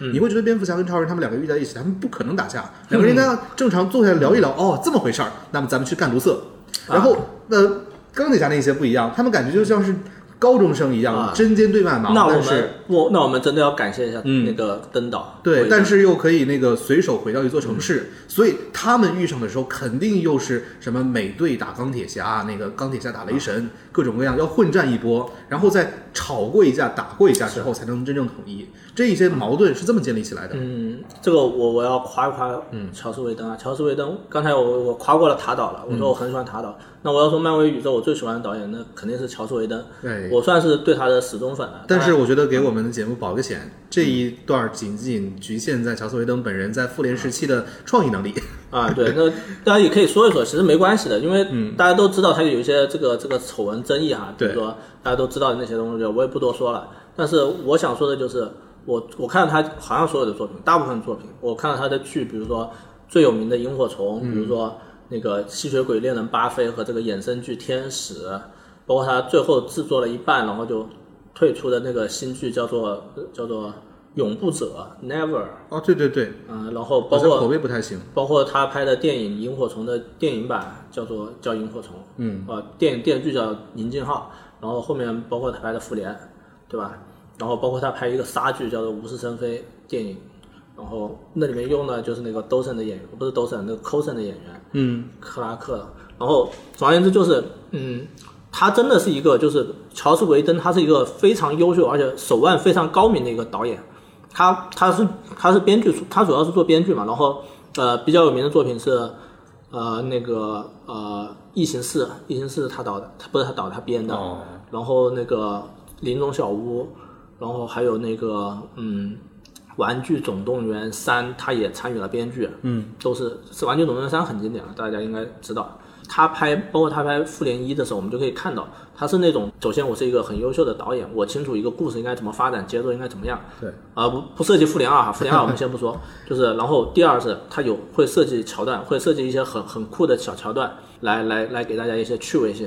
然后嗯，第三是那个嗯，就是他他会去会去有一些那种挑战，有一些突破，给角色一定的那种突破，去让让观众看到这种，即使在一部这种大杂烩的电影里面，角色也有一定的成长，嗯，那种那种互相的突破，或者说互相对对方界限的那种挤压，然后造成那种摩擦。然后，呃，还有很多。其实就刚才你说到，就是嗯，你觉得这些主角都是不成熟的，所以他在这个团队电影里面有一个磨合的过程。我就记得我看那个复联一的那个导平音轨的那个那个视频，嗯，我就看到了，就是他介绍那个就是洛基那段，就是他们不是逮捕了洛基，然后坐在那个遥视战机上，遥视战机，然后雷神来了，然后他们就打到地面，然后进行了一场打斗嘛。对，然后导平音轨的那个乔斯维登就说了，他说我不想把这个这一这一场戏设计成什么。哦，你知道他是坏的，我们不认识雷神，所以我们觉得雷神是坏的，要打雷神。然后雷神也不认识钢铁侠，所以觉得雷钢铁侠是坏的，那就是很漫画式的。对，那种就观乔斯维登就会觉得，哦，那观众看了这场就觉得，哎，你们你们怎么那么傻？两两三句话说一说就可以聊一聊就可以解决了。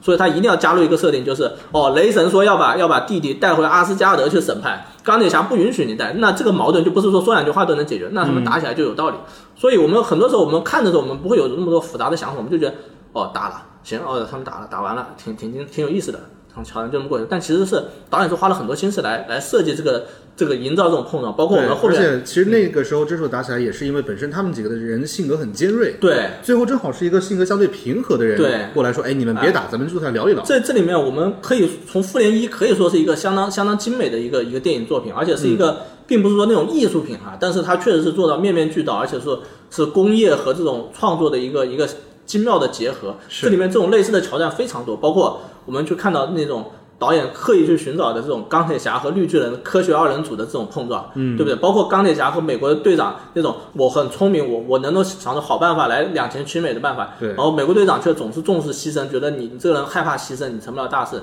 那种碰撞其实都是导演找出来的，嗯，对不对？那种那种其实呃，包括包括到后面就是动作戏，大家也知道，就已经成为一个标志性的一些东西，那个长镜头，嗯，长镜头，然后就像你刚才说的，啊、你你刚才说这个就是正义联盟，蝙蝠侠只是一个普通人，超人上天入地，神奇女侠上天入地，他们动作戏怎么设计？我们在正义联盟里面，我们看到是有一点勉强，但是在这个复联里面他，能串的很不错。对他把他把美国队长这个角色尽可能的去拔高了，但是又没有造成 OOC，对吧？对那比如说，比如说你刚才说那场林子里的打斗，为什么美国队长最后才出现？你可以说很多理由，当然他就没有桥桥段设计，但是确实这我们反过来想。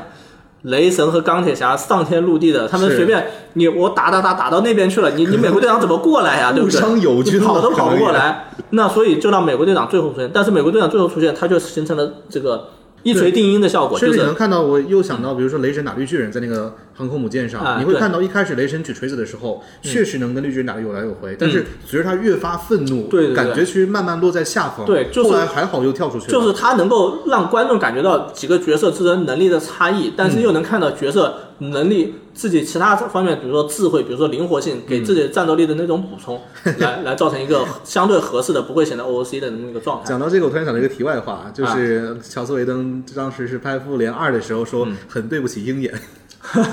对，啊，对，是的，是，已经他其实已经很努力了，当然就是有一些困难，就是我们还说，就是我特别喜欢的一点就是。他在第一部里面给美国队长尽可能多的一个存在感，嗯，就我们刚才说那场林子里的戏，最后他怎么那个镜头怎么那场戏怎么结束的？是雷神挥起雷神之锤，全力一击锤下来之后，美国队长用盾牌一挡，嘣，巨爆，然后大家会知道，哇，原来美国队长那个盾牌这么厉害，那那也就是说美国队长也原来也不差呀，他不是一个，因为大家都说这些人简直像神一样，那个那个黑寡妇对那个美国队长说的。然后他说啊，我这个世界上只有一个神，呃，只有一个神，而且他们肯定不是穿成那样的，对不对？那包括后面那场那场那个纽约大战里面也是，嗯，哦，那个钢铁侠啊，什么雷神啊，包括绿巨人啊，就他们有一个大概的一个能力展示，他们是飞在天上去打敌人，然后绿巨人可能可以秒杀那个大鱼，对，然后雷神呢相对复杂一点，然后钢铁侠就更复杂，钢铁侠要钻到鱼肚子里面，然后打完一个大鱼就已经基本上废了，嗯，然后美国队长呢缺少这样的时刻，但是就给他安排了一个是去救人。去救人，二个是去抢权杖之类的那种戏，就是说，就是把这个情节丰富起来，也把这个美国队长存在感提起来，这一点其实挺难设计的。然后我觉得他做的挺不错的。然后呃，我们刚才就说到了这一点，就是说，就漫威到底在，就是说，你以前喜欢看这种集结片，现在我现在喜欢看单人的，反过来喜欢看单人。我觉得有一点就是漫威做的不好的地方，或者说漫威。就是我们我们我刚才也说了，就是说漫威在利用它这种成功路径，就是哦，发现这样这样观众喜欢，这样能赚钱，我就尽可能多的这样搞。那导致的一个结果就是，我我我我相信你有同样的感觉，就是漫威的电影显得廉价了。对，这种廉价有很多方面，我们大家都在讨论漫威电影的廉价，廉价可能是体现在特效越来越廉，可能情节越来越廉价，可能可能设计上，嗯，场景越来越廉价，包括这个那个桥段设计越来越廉价。对，然后还有很重要一点就是，所有的那种大事发生越来越廉价了。就是我们在以前看来，我们我们可能一个角色刻画，我们看钢铁侠一还是二的时候，哦一一最后一是有尼克尼克弗瑞最后出来说，你知道不知道你属于一个庞大的宇宙？对，一句话他就哇牛逼哇精彩很厉害。那现在我们绝对不可能有这样的时刻了，对不对？那我们再看一下，还有这样的时刻，比如说呃那个复联复联，我觉得最大的是那个是呃无敌浩克最后是托尼史塔克突然出来跟罗斯将军说，对，那是第一次出现了，对。就是他说哦，我觉得这个身身体比那个身体不如科技有用。嗯，对。那那个时候大家都很喜欢，很很很惊讶。那后面的客串越来越廉价，包括《奇异博士二》，他需要去设计几个几一次性的那种大明星过来客串一下那种那种场景，然后只为了满足观众的那种。然后票房当然还可以啊，但是已经不算很优秀了。然后啊，蜘蛛侠，蜘蛛侠你要知道他们。你一个一个呃，之前五部电影是吧？一个这么长的一个系列，横跨了二十年吧，差不多有，嗯，二十二十多年的一个系列的演员过来客串一下，来完成这部电影，然后来来才形成这样这样现象级的票房。你这能做几次，对不对？那那索尼现在确实是在不断的在做，我相信，据说可能下一步还要有这样的玩法，包括它还有动画版，就是他们去去找到了一个盈利的点，他们不断的在挖掘这个盈利的点，但是他们没有意识到。这个盈利点是条不归路，他们如果不停的这样做下去，只会让这个这条路越走越窄。这一点是我觉得是漫威就是制作水平或者说制作创造力的一个下降的一个缩影吧。对，然后除此之外，其实我还想聊聊一个题外话，就是关于漫画。之所以可能我看的 DC 比较多，漫威比较少，是因为呃，基本上我开始看的时候是二零一四年，那个时候呢，基本上我两个可以看，一个是 DC 的新五十二啊，另外一个是漫威的全心全意。他们两个最大不一样呢，就是在呃 DC 那一边是把以前的故事全部推翻，然后从零开始，除了绿除了绿灯侠看以外，从零开始跟你全新讲一个故事，嗯，说超人是怎么长大的，蝙蝠侠怎么长大的 这一些，然后漫威全心全意呢，基本上是找一批老的英啊新的英雄，像是小黑虫或者神威雷神这一些。去哦，或者钢铁之心，嗯，对，去呃接替之前那个新英雄的刊物，嗯，这个时候你就会发现，漫威漫画里面的角色特别特别多，对对对对，对，这个其实一定程度上造成了很大的电影，这这个我和觉得和电影有点类似，观看门槛，华纳和漫威现在的这个电影的选择也有点类似，嗯，我觉得你看漫威电影，哦，漫威电影现在也是不断加入新角色，然后加入二代，然后 DC 可能就是。算了，我直接换个演员。然后现在漫威的我没有太关注啊，但是 DC 也在玩这一条路，就是加入什么超人的儿子，什么新的蝙蝠侠、神奇女侠的朋友之类的这种东西。然后哎，也是角色越来越多。真的，我有时候会觉得啊，就是看这一类超级英雄漫画，因为每个人的服装造型都不一样，嗯，哎，就看着很眼花缭乱的。是的，我觉得就华纳，因为因为他们也有他们难处嘛，可能 DC 觉得。哦，你你漫威这么做赚钱，我 DC 没有这么做，没赚钱，那我要赚钱，我是不是也应该要要照模仿你这么做？但他可能没有意识到，他到底赚钱到底是因为这个原因，还是因为别的原因？然后他们也是一直在玩所谓的大事件，嗯，什么一开始是有一个这样的神，而有比这个神还要厉害的人，对邪恶本身，对对对，对那种东西出来，然后多元宇宙玩了无数遍了，对的，就所以说。就我们我们讨论漫威漫威廉价化哈，就是有很多很多可以说的点，就包括你现在说的这个点也是，就是一开始大家遇到的都是一个坏人，这个坏人可能都不是什么我损坏世界和平，都只是我想要捞一笔钱，我想要在美国赚大钱，我可能我只是多杀了几个人，可能就跟秃鹫那样，哎，对，秃鹫或者说像鞭策那样，我只是比较坏而已，或者说或者说那个那个可能再复杂一点哦，我我劫持个美国总统差不多了，已经算很坏了，对吧？那以后到后面都是。外太空来的神，你不来一个神都不好意思和人打招呼。你看电视剧里都得出现一个神之类的角色，对吧？一上来就得毁灭毁灭世界，要不然观众就没有兴趣了。嗯，那然后然后包括我觉得廉价化体现在还有还有几个方面，就是呃，还有一个是超能力，就我们刚才也说了，就是就是第四阶段主角基本上不会有一个获得超能力的过程。对，就是这这个这个这一点，包括在电视剧里面也有体现，就是超能力变得越来越廉价了。以前你可能美国队长，你可能得得经历一个，得花很长时间去铺垫，去我怎么样被选中，然后我怎么样去去那个去经过一个可能生死未卜的实验才能获得这个能力。绿巨人也是一样，然后钢铁侠也是一样，钢铁侠我可能我冰死了，我才能制造出那套盔甲来来提升。然后后面变成什么呢？嗯，第四阶段其实我们可以看一下，除了上汽，嗯，我只是比较能打。哎，上汽其实它是有那个训练的地方，对，那对，那只是训练了，对吧？训如果说靠训练就能得就成成为主角的话，有点有点已经有点过了。然后呃，但是我觉得放第四阶段这个算好的。我跟你说一下电视剧，比如说惊奇女士，对，她是什么？她只是得到一个遗物，我看了，对吧？就她就得到了一个遗物，然后她就有对对对啊，然后你也不知道她是怎么熟练使用的，她就可以去打无人机。然后比如说女浩克，只是哥哥的血滴到我身上，我就变成一个和和浩克一样强壮的一个一个英雄了，一个一个可以。可以可以对抗一个军队的，We have a army, we have a hawk 的那种英雄，对吧？然后然后还有那个，嗯，包括电影也是永恒族，嗯，天生就有超能力。然后包括就是呃，好像主要就这些吧，就是。超能力变得特别特别廉价，变得是像俯拾皆是。月光骑士啊，月光骑士应该是最这个世界观最严肃的。就是月光骑士相对来说，我觉得还勉强能接受，因为确实整部片子都在讲他他对这种能力的煎熬。嗯，那我觉得这个这个能力不是说什么哦，我随便得到一个东西就可以了，而且没有几乎没有副作用的。现在你看绿巨人，女女绿巨人没有副作用，我我想甚至说我想变就变，我想不变就不变，我只是让自己更强壮了，更更抵抗力更强了，然后那个那个。其他的什么没有，甚至你拿这个女女浩克的身份去社交软件上，对，都可以有更多粉丝。对，然后然后那个那个那个那个金奇女士，金奇女士，大 家少有点，就是这种廉价化导致能力变得不神圣了，不神圣就导致这个主角变得一点都没有那种那种特殊感，觉得大家会觉得这已经不是一个能和他能力匹配的一个。一个一个一个主角了，对那这种这种感觉就让影片变得就特别的游戏廉价化，特别的漫画化，特别的这种儿戏，哎，特别儿戏。对，然后我们看到是那所以说那漫威就这个时候在嫁接其他类型，什么律政剧啊，什么校园类题材啊，这就去去把这个故事。那我们想一想，以前的校园题材是什么？蜘蜘蛛侠那种校园爱情有多困难啊？完全不是你像像这种只是。只是说哦，我我天生获得能力就这样的，对，要平衡很多东西。蜘蛛侠，我们我们为什么那么喜欢蜘蛛侠？尤其是老版蜘蛛侠，很重要的原因就是蜘蛛侠在平衡这两两个身份。当时我们就说嘛，说他拯救了城市，但是却付不起房租。对啊，对啊。但是我们我们看我我我不知道你喜你最喜欢哪一部？我肯定是最喜欢老版的第二部，嗯，对不对？就是打打章鱼博士那部。章鱼博士那部为什么那么动人？就是因为蜘蛛侠在平衡这两种关系的时候遇到了重大的这种压，这种重大的这种这种矛盾。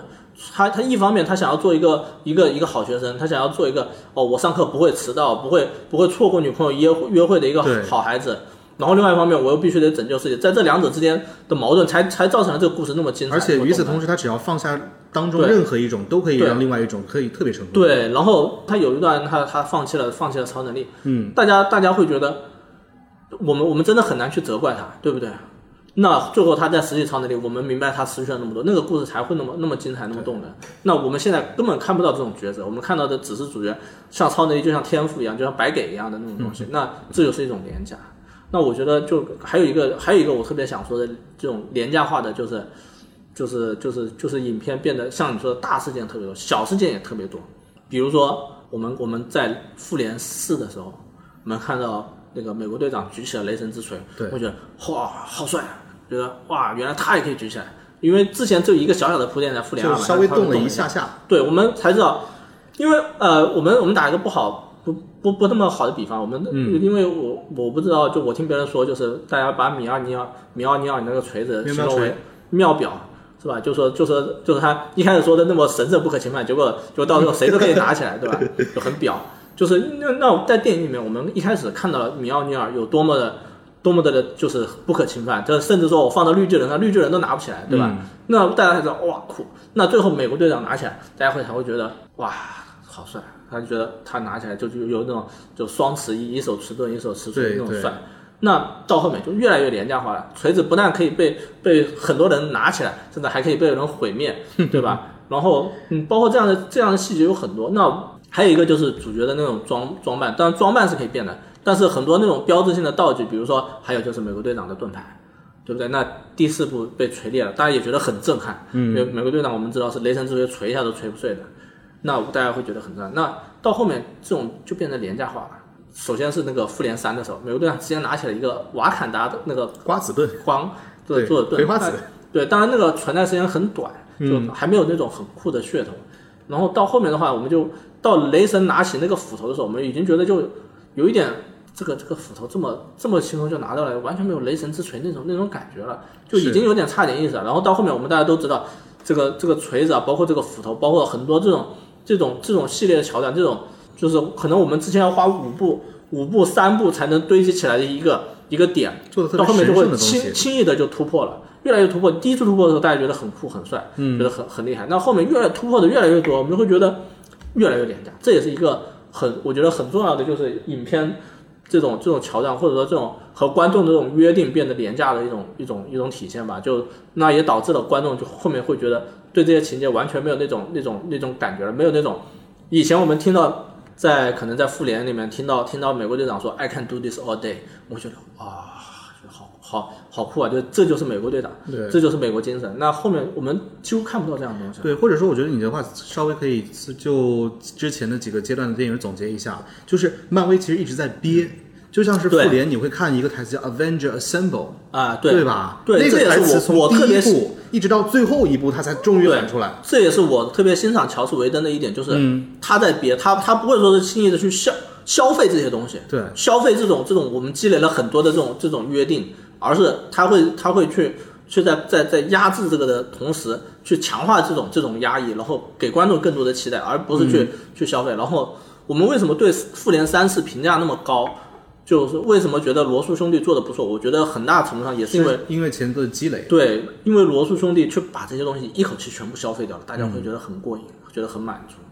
就我们看的内部的话，有很多东西都是相当于是从那个时候起来的，比如说钢铁侠的纳米纳米盔甲呀，嗯，比如说美国队长的盾牌的碎掉啊，比如说雷神换武器啊，对，美国队长的那个盾牌碎是第二部里面就做了梦，对。后来发现只是一个梦，对，只是一个梦，但那个其实已经 已经有点连不上了，毕竟它是在一个外太空的场景嘛。对，呃，然后我们我们哎、美国队长的那个盾也是一个很好的例子。我们第一部的时候是一个光光亮的盾，到第二部那个冬日战士的时候，它的有一个有一块海报是盾牌变黑了，变黑了就已经来说啊、美国队长受重创了，对不对？那到复联四的时候直接碎掉了，我我不记得有没有一个专门的海报是说盾牌碎掉，但是那个时候我们就觉得确实灭霸是个狠人。那这种、这种创造是是给予我们的积累下来的那种情绪，对我们才能证明，去通过这种铺垫才能证明反派的强势，反派的厉害。那到后面的话，我们我们已经很少很少能再遇到这样的时刻，能够我们相信，可能在后面那些反派可能直接就能把你这个这个盾牌直接变没，直接融化，都是轻而易举抬抬手的事情了。那就这个影片就失去了观众的这种关注热 你。这样想让我想到《龙珠》，嗯这《龙珠》也是嘛，就不断突破自己极限。但是这样的话，你如果要让下面的反派更能立住，对。就只能拔高他的数值。对的，这个《龙珠》是一个很很很有意思的例子，我也是一直有这个感觉，因为一开始我们遇《龙珠》遇到的反派都是那种能飞就已经很不错了，对地球人。孙悟饭啊，然后到后面动不动就是一抬手就能把地球毁灭，然后主角还得考虑我我我得我我要是地球毁灭了，我我我就没空气了，我得先 保护地球之类的那种设定，就有点 也有外星的神，对，啊、我觉得这是一个，就是我我这这一点我印象特别深，就是我我我我我我思考过这个问题。呃，龙珠的话，它去渲染一个新反派的威力，往往是在于它去秒杀旧反派，或者说秒杀秒杀之前秒杀秒杀过旧反派的正派。对的，就比如说秒杀贝吉塔，对吧？然后一般都是呃一开始跟这个打得很艰难，然后可能主角最后爆发了一下一赛亚人一、赛亚人二、赛亚人三，然后把这个反派秒杀，然后下一个反派就把你这个赛亚人新阶段的赛亚人秒杀，然后我再来反再提升一个阶段再秒杀他。那我看我记得有一个漫画叫做《神兵玄奇》，黄玉郎的，哦，他那个设定呢，就有点反过来，他他的反派，他的那个就是不管哪一场打斗，不管是就是可能我们就是纸面实力差距很大的打，他也会把它设计的相对势均力敌，比如说加一些桥段，比如说呃这个这个弱的人不怕死，或者说这个弱的人一心求死，或者说弱的人可能拿着一个神兵就变得厉害了一些，然后就之类的，就他把那种。他把每一场打斗都都设计的势均力敌，我觉得同样能造成这种观众、观众不会觉得啊这个反派就不厉害了这种感觉。我觉得这一点也是一个不错的设计。当然，这个主要还是得看主角就是主创的这个动作设计能力了。对，就如果说他能找到一个相对来说能能一第一是有有漫画这种素养，就是就就有叙事啊，包括对漫画理解的这种素养，能够提取漫画这种精髓的这种素养。然后第二的话，他对动作设计有一定的想法，有一定的这个构思，能够弄出比较好的地方来。我觉得，那比如说啊，复联一里面绿巨人其实是一个很 OOC 的存在，但最后还是给他设计了一个哦，他也打不过的时候，然后最后才要送核弹。但是相对来说那一段就是他基本上凑了一个，就是每一个角色都都已经到到极限的那种状态，然后最后才会让钢铁侠决定去抱着冒死的决心去去和那个送出核弹，然后也证明了他之前和美国队长对话里面说的那句什么，就是我不是不怕那个对不愿意牺牲的人。对美国队长说你你你愿不愿意什么俯下身子为为队友压下铁丝网，让队友从上面跨过去，然后美国队长说我更愿意把铁丝网剪断什么的，就最后美就钢铁侠也用身体用行为来证明了。哦，我愿意，愿意就是俯下身子去压下铁丝网，然后这也造成了两个人的最大程度的互相尊重，比较可惜吧。是，所以也可以说第四阶段吧，就按理来说它应该是一个重新积累的过程，但是我们发现它其实同样是在不断的消费啊。嗯这一点它确实就是，我只能说漫威赚太多钱了。我 也许换成我，我也会做同样的事情。对，因为你会发现，即便是在现在这样情况之下，不管是嗯《奇异博士二》也好，《雷神四》也好，至少赚钱这一方面很，赚。对可能他们发现我费老了劲，以前我费老了劲去设计一个情节，去设计那么多成长，去设计那么多弧光，我不如找几个人来客串一下，然后设计一段一段平行宇宙的情节，嗯，对吧？这实在有一点有一点诱惑太大了。特别也是现在疫情情况之下，就如果说你平常关注北美票房的话，你也会发现啊，就基本上可能除了漫威电影或者像《壮志凌云》这种超级大片儿，对基本上票房会相对疫情之前是有大跳水的，对的，包括今啊年八月份票房好像小黄人好像也还行。对，今年八月份票房我是看到港好像跟一九九三年差不多，对，现在就感觉可能分化很严重。以前很会有很多就是有腰冷门小片，部电影，对，有有一个是有腰部电影，有另外是有一些小片会嗯，突然一下起来。但今年这样电影非常少，可能唯一一个就是《妈的多元宇宙嗯，》，就或者说这些年基本上也就 A 二十四这样的片子多一些，对一分一定程度上，我觉得不光是影视的问题，而且也是因为漫威大大蚕食了市场。因为漫威以前可能一年就一部，嗯，现在一年三部，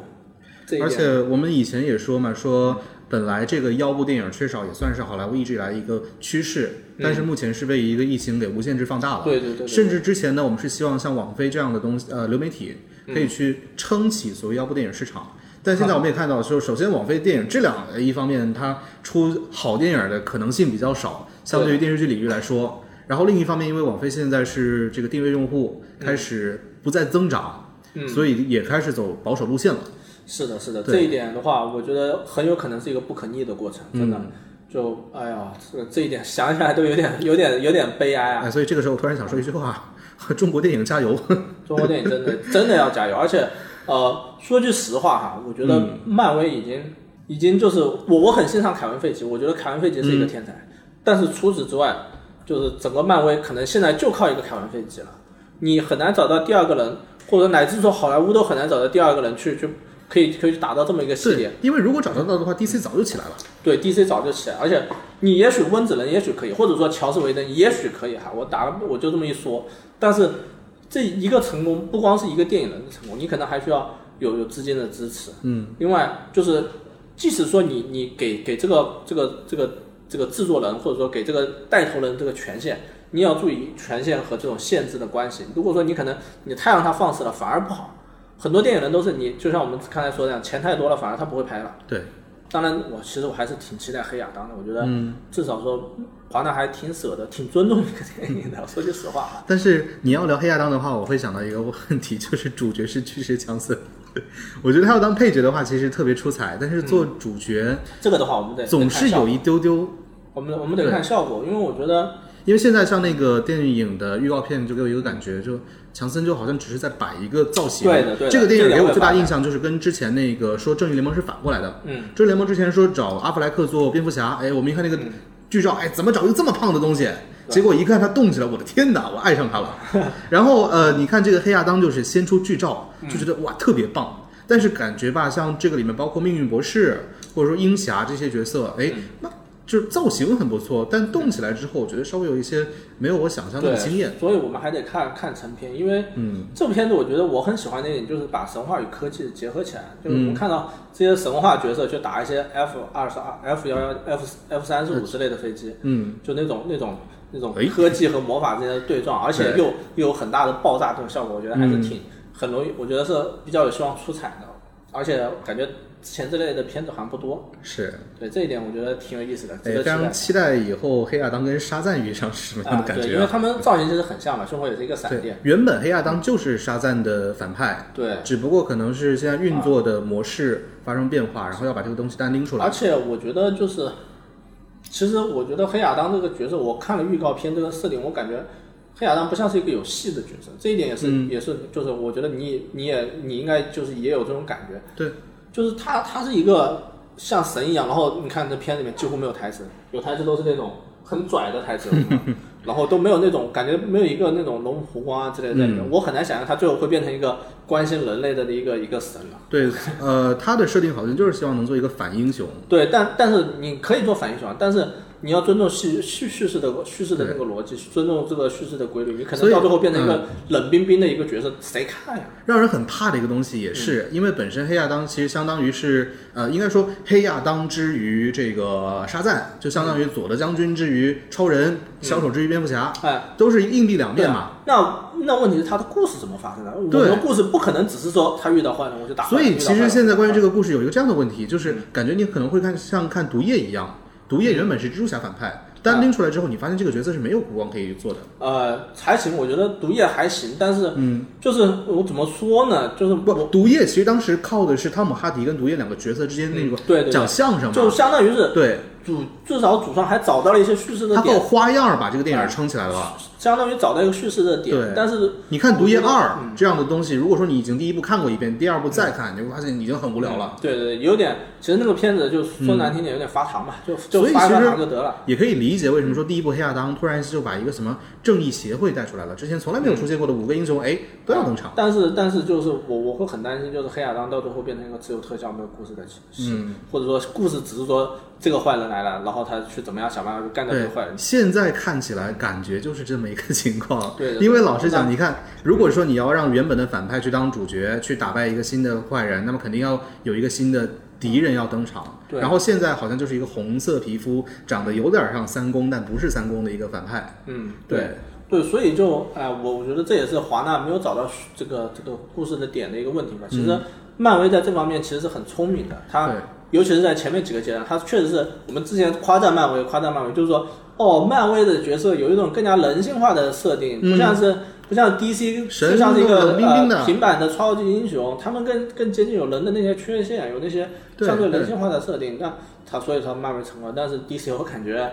还有点没找到没找到自己的捷径吧。因为 DC 旗下主流英雄都是那样子，你对可以想，世界上最快的人、最强的人、但是最聪明的人，但是我记得别人就有说过，就是反过来说，其实其实漫画里面 DC 的那些主主角，DC 嗯。漫画的主角是相对来说更人性化，而是而漫威的那些主角是更漫画化的。对因为移植到荧幕上反过来。你可以这么想，就是感觉，呃，相对来说，DC 的超级英雄其实个处事更成熟一些，嗯，对，对甚至包括他们经历了很多个人故事，对。嗯其实都跟他 DC 嘛，叫做侦探漫画 （detective 对 comic），对，因为就有很多悬疑的成分，甚至对对。超人的漫画都可以做出悬疑感。对的，对的。那、嗯而那个漫威可能要到蜘蛛侠的时候才才开始找到一条新的那种叙事的手法。漫威可能就相当于更更热闹一些，我觉得对，而且我我漫画里面那些就是漫威漫画里面那些漫画里面的那个造型都是特别漫画化的，像 X 战警啊，嗯 对吧？都我们都知道，穿几块那个花布什么的都，哎如果说真的移植到屏幕上，会显得很对，很像那个那个滚岛那部那个什么，那个那个那个自杀小队。对自杀小队那种那种样子，就是哎，说到这个，其实我也觉得有有一点很奇怪哦，就是像以前像漫威第一、第二阶段，嗯。都是把尽量人物的服装往那种现实化做，对。包括第一部美队的服装，就是很，呃，你你跟别的东西不能比啊，但是跟漫画里面比起来就很朴素了。对对对，但是很奇怪，你像第四阶段，像是新的呃 Sam Wilson 那个猎鹰版的美队，啊，或者说是现在的，比如说是哎，刚对雷神，他们越来越浮夸，越来越漫画化，对，对很奇怪这个我觉得也和主创有关系吧，因为首先塔岛，塔岛肯定喜欢这种花里胡哨的东西，然后山姆威尔逊的话，他、嗯因为我感觉他有点像那个钢铁爱国者那个设定了，就是有一点国家的背景，对。所以就你知道会弄得那个宣传意味强一点，而且且这个嗯。事儿其实不单单是漫威在做，像 DC、第一部那个海王黑蝠鲼，你还记得吗？嗯。对他那个动力服其实做的，我觉得挺有那种机械感的。嗯，然后第二部就做了一个紧身衣，哦。理解。哦，我还我还印象不太深，第二部第二部预告片出了吗？呃，是有一些海报，哦。或者像闪电侠，你还记得吗？闪电侠。扎导那个闪电侠，就是用一些块儿去哎拼成的，对。对吧？然后闪电侠哦预告片里面就变成又变成紧身衣，甚至不那么好看。那我觉得这个有一点跟电视剧相关，因为我们我们看的电视剧相对来说，他们那个服装都显得有一点廉价，对，而且显得比较花，就是这个也没有办法。电电视剧版的那个那个，我觉得成本不至于那么高吧。当然这个另说哈，就是我觉得那个那个就闪电侠可能他是为了和剧集关联起来，有而且我感觉因为因为这个主角角这些事儿，可能将来会会尽可能的去把它把它对，慢慢的淡化，边缘化。对，把它边缘化。其实闪电侠如果说未来要讲那个，比如说沃利的故事，我觉得嗯也不是不行吧。毕竟沃利有一段时间就是主闪电侠嘛。对，那所以就是可能造型上也是也是这样这方面的考虑。嗯，那我觉得我勉强能接受，因为为什么呢？因为复联一里面的美队穿的那么漫画化，我都接受了，对不对？那衣服够丑了吧？够够傻了，够够幼稚了。但是电影好还是电影好。嗯，那我我我我我我其实我最想吐槽的是那个惊奇女士哎，为什么？啊，我觉得那套衣服其实没有，我觉得我觉得很可笑的一点就是他那部电影拼了老命去和伊斯兰教扯上关系。哦哦，他 要说妈妈去送给你一块那个那个红布的，你你要看，哦，我就有点那个，就我我觉得那部电影有点过于呃，那部电剧有点过于讨好伊斯兰群体了。我现在我觉得对这些东西我已经放弃了。就是对之前我看了一个是呃是，对我知道一个朋友他们家的一个店里面一个展示厅，他们家呢是可以做那个智能家居，然后摆了一个那种呃家庭影音的环境。嗯，然后看了一个选片段，就是那个印度电影叫《巴利巴霍王》吧，好像、啊巴利巴霍。巴霍巴货瓦里王，我不记得了。嗯。对，就是巴霍巴利王，对，在看那个电影的选段的时候，我终于知道哦，印度电影那种强歌舞，然后带叙事，甚至完全反重力的各种动作的那种东西，放到大荧幕上看还挺过瘾的。对好莱坞电影、中国电影我们是拍不出来的啊所以换句话说，就是伊斯兰那种感觉，包括那个上汽想要拍出我们中国感觉，这种东西不哦可能实现，我觉得。哎，对，其实对，实我就我放弃了，哎，爱拍拍吧。呃，其实我说到上戏，我还想多说两句，我们时间可能也差不多了，我们嗯稍微快一点。就是我其实很想很想吐槽的漫威一点，就是漫威作为作为这个文化强势方的这种这种优越感，我们都知道，我们之前说到这个《壮志凌云》的时候，我们有说到，就是嗯。就是文化的那种那种轻压制哈，就是我说了个他者的概念，然后可以说就是上汽和黑豹这两部电影是集中体现了这些人，对。就是漫威这些人，或者说好莱坞这些人。明明不懂什么叫做政治正确，还非要装模作样去做政治正确的，尤其是在迪士尼里面是体现的最明显的一个一个例子。我们实在是非常值得去去去去批判一下，因为我们我们去看这个，我们就我们就看这个系列哈，就是就是反正都一起的嘛，对吧？嗯，对对对，他们他们是特别可以说是好莱坞最热衷于去搞政治正确的一个一个公司了，像。二零一二年的时候，他们就已经做了《冰雪奇缘》，让两个女性做主角，然后抛弃传统故事里面的男王子，又或者《星战七》直接让那个 Ray 当女主角，然后啊、让这个这个这个都还算正常，这个还算正常。那后面什么什么非要在什么美女与野兽，哦美女与野兽里面非非要把 Gaston 设计成一个同性恋，是吧？嗯然后包括那样的情节，就是他们在他们看来就是我要没加个黑人，加个同性恋，加个什么的，那就是我就政治正确了。那我我我我怎么叫政治正确呢？我我我我给黑人拍一部黑人当主角，黑人很厉害的电影，就政治正确了。最好他在里面杀几个白人，这更正确了。呃，拍拍亚洲人也是一样。但是我我们一直在说他者为什么说他们把把这些塑造成一个他者的形象，就是包括我们还有还有一个很有意思的例子，就是花木兰，我们可以一起说，就是他们只会一味的去说，哦，你们觉得你们是弱势群体是吧？你们是劣势群体是吧？你们你们不受重视吧？啊，我把你们强势重视起来，我把你们捧到天上去，在现实中就是 B M 运动或者之类的，或者说那些。优待黑人的一些法律和政策，然后但电在电影里面就是我把你们塑造的无比的强，但是呢，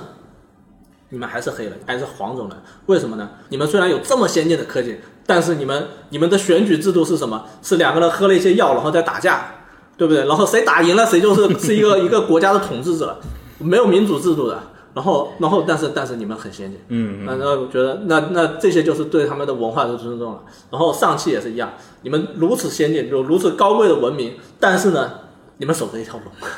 你们守着一条龙，你们还是用长矛、用盾牌、用这些这些原始的武器，用用这些原始的方式去去守着一条龙。那你觉得这这个地方是一个你想生活的地方，还是一个你只是想去旅游一趟的地方？瓦坎达也是一样，你想要你想要在瓦坎达生活，还是那还而且是很搞笑的一点就是。你们你们这么先进了，但是呢，你们还得放牧，你们、你们，呃当然，我觉得这一点其实也可以讨论一下嘛。毕竟你看，像神奇女侠，活了几千年的亚马逊人，还是用一套老的哎那种观念，对对对一个道理。其实那亚马漫画里面都是这样做的。但是亚马逊它就是代就是一种文化，它并不是说哦，我我代表一个，我是我是为了讨好一个族群我才去这样设定的，对不对？它本来就是这么一个设定，而且它确实是一个相当于是一个与世隔绝的一个一个，并不是一个一个符号化的一个一个一个群体。其实我觉得它反而更像是用一个相对简单的方式去讨好呃啊一个群体。就很很粗暴，然后然后我们可以看到结果就是呃黑豹，我这个有一点有一点点种族有一点政治不正确啊。我们发现确实在商业上这样还蛮成功的那。我们有一点政治不正确，就是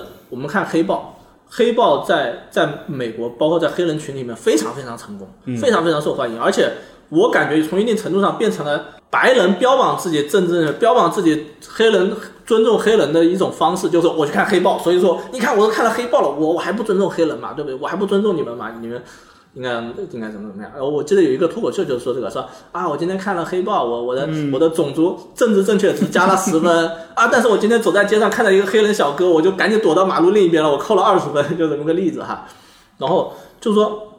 就说他们会会用把这种这种类似于行为艺术的方式来来美化这个黑人群体，不会去正视他们，然后也不会去去探索他们真实在内心与人类的共性，或者说与那种那种特殊的魅力，而只是把他们变成一个。你们还是穿环，你们还是还是去打一些复杂的装饰，去光着膀子去在身上纹一个，甚至去镶嵌一些东西。但是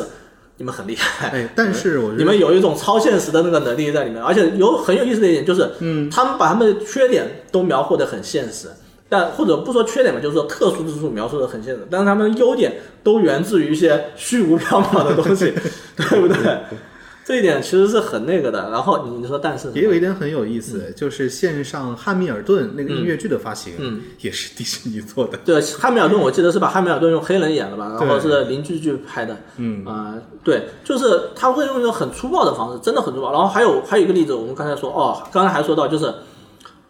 黑豹很成功，但是嗯，呃那个呃上汽在至少在中国观众眼里是觉得非常非常不堪的一部电影，相对来说不堪。当然，比起比起其他电影来说，写的还好一些，比起漫威其他电影来说好一些。但是总的来说，大家都不太喜欢这个电影，觉得你们怎么把我们中国人描述成这样？因为我在我们看来，我们不觉得这是一种恭维，不觉得你把我们描述成什么高贵而古老但是原始的种族是一种恭维。对，这一点很有意思。我觉得，呃，黑人里面真的很少有不喜欢黑豹的。我据我所知，名人里面也就是斯派克里不喜欢。嗯，斯派克里也算是一个很有名的黑人导演了。嗯，然后他也专注于种族题材的。然后，呃，还有一个例子就是就是那个，嗯，那个花木兰，花木兰是关于女权的嘛。嗯，呃，这一点我也觉得特别有意思。我我有一个很有意思的例子想说的就是，呃，花木兰这个电影，呃，大家都知道有一个剧动画的，算是相对不错的动画版在前面。九八版的对，然后呢，为了因为现在很流行一个趋势就是动画真人化，对，一个是动画真人化，二个是就是我拍亚洲人主角的电影，我要找一个亚洲导演，然后黑人的主角的电影，我要拍个黑人导演，然后女女性主题的哎电影，但是我要找一个女导演，花木兰倒不是亚洲导演啊。是是女导演啊对。吧？然后因为她女性主题嘛，然后那然后呢，就是我记得首先是一个采访，就是上映之前，因为我们知道花木兰这个电影算是相对来说讨好中国市场的，而且据说还找了中国的这个高层的管理人员来给给其中一个顾问的角色，怎么说成功上映了嘛？对对，成功上映了，而且就是少了那个就是就是可能就是审片方面的人来提供建议，然后这个导演就有说到一段说，我给花木兰设计了非常精彩的一段非常美的一段吻戏，然后被高层建议删掉了，被那个审片不是审片嘛，算是就是一个可能中方顾顾问 中方顾问的给建议删掉了哎，，谢谢这位顾他很。很很舍不得。然后当时有有一个小小的小范围的讨论，就是说为什么中方顾问这么不尊重导演的表达意图？一个吻又会毁掉什么呢？然后我们看了成片，我们发现他妈真的会毁掉。然后就涉及到一个，这是涉及到一个很深的点，就是说，也许中方顾问不懂艺术，但是他至少懂中国。对，那确实，我们我们我们会回想，我们我们到底看花木兰，我们为什么把花木兰作为一个女权的符号来存在？虽然花木兰首先是因为，当然最简、最直接、最粗暴的是，花木兰在一个男权的世界里面，以女性的方式去创造了自己独特的贡献，甚至说超越了男性，对不对？那到电影里面的表达是什么呢？就是花木兰比男人强，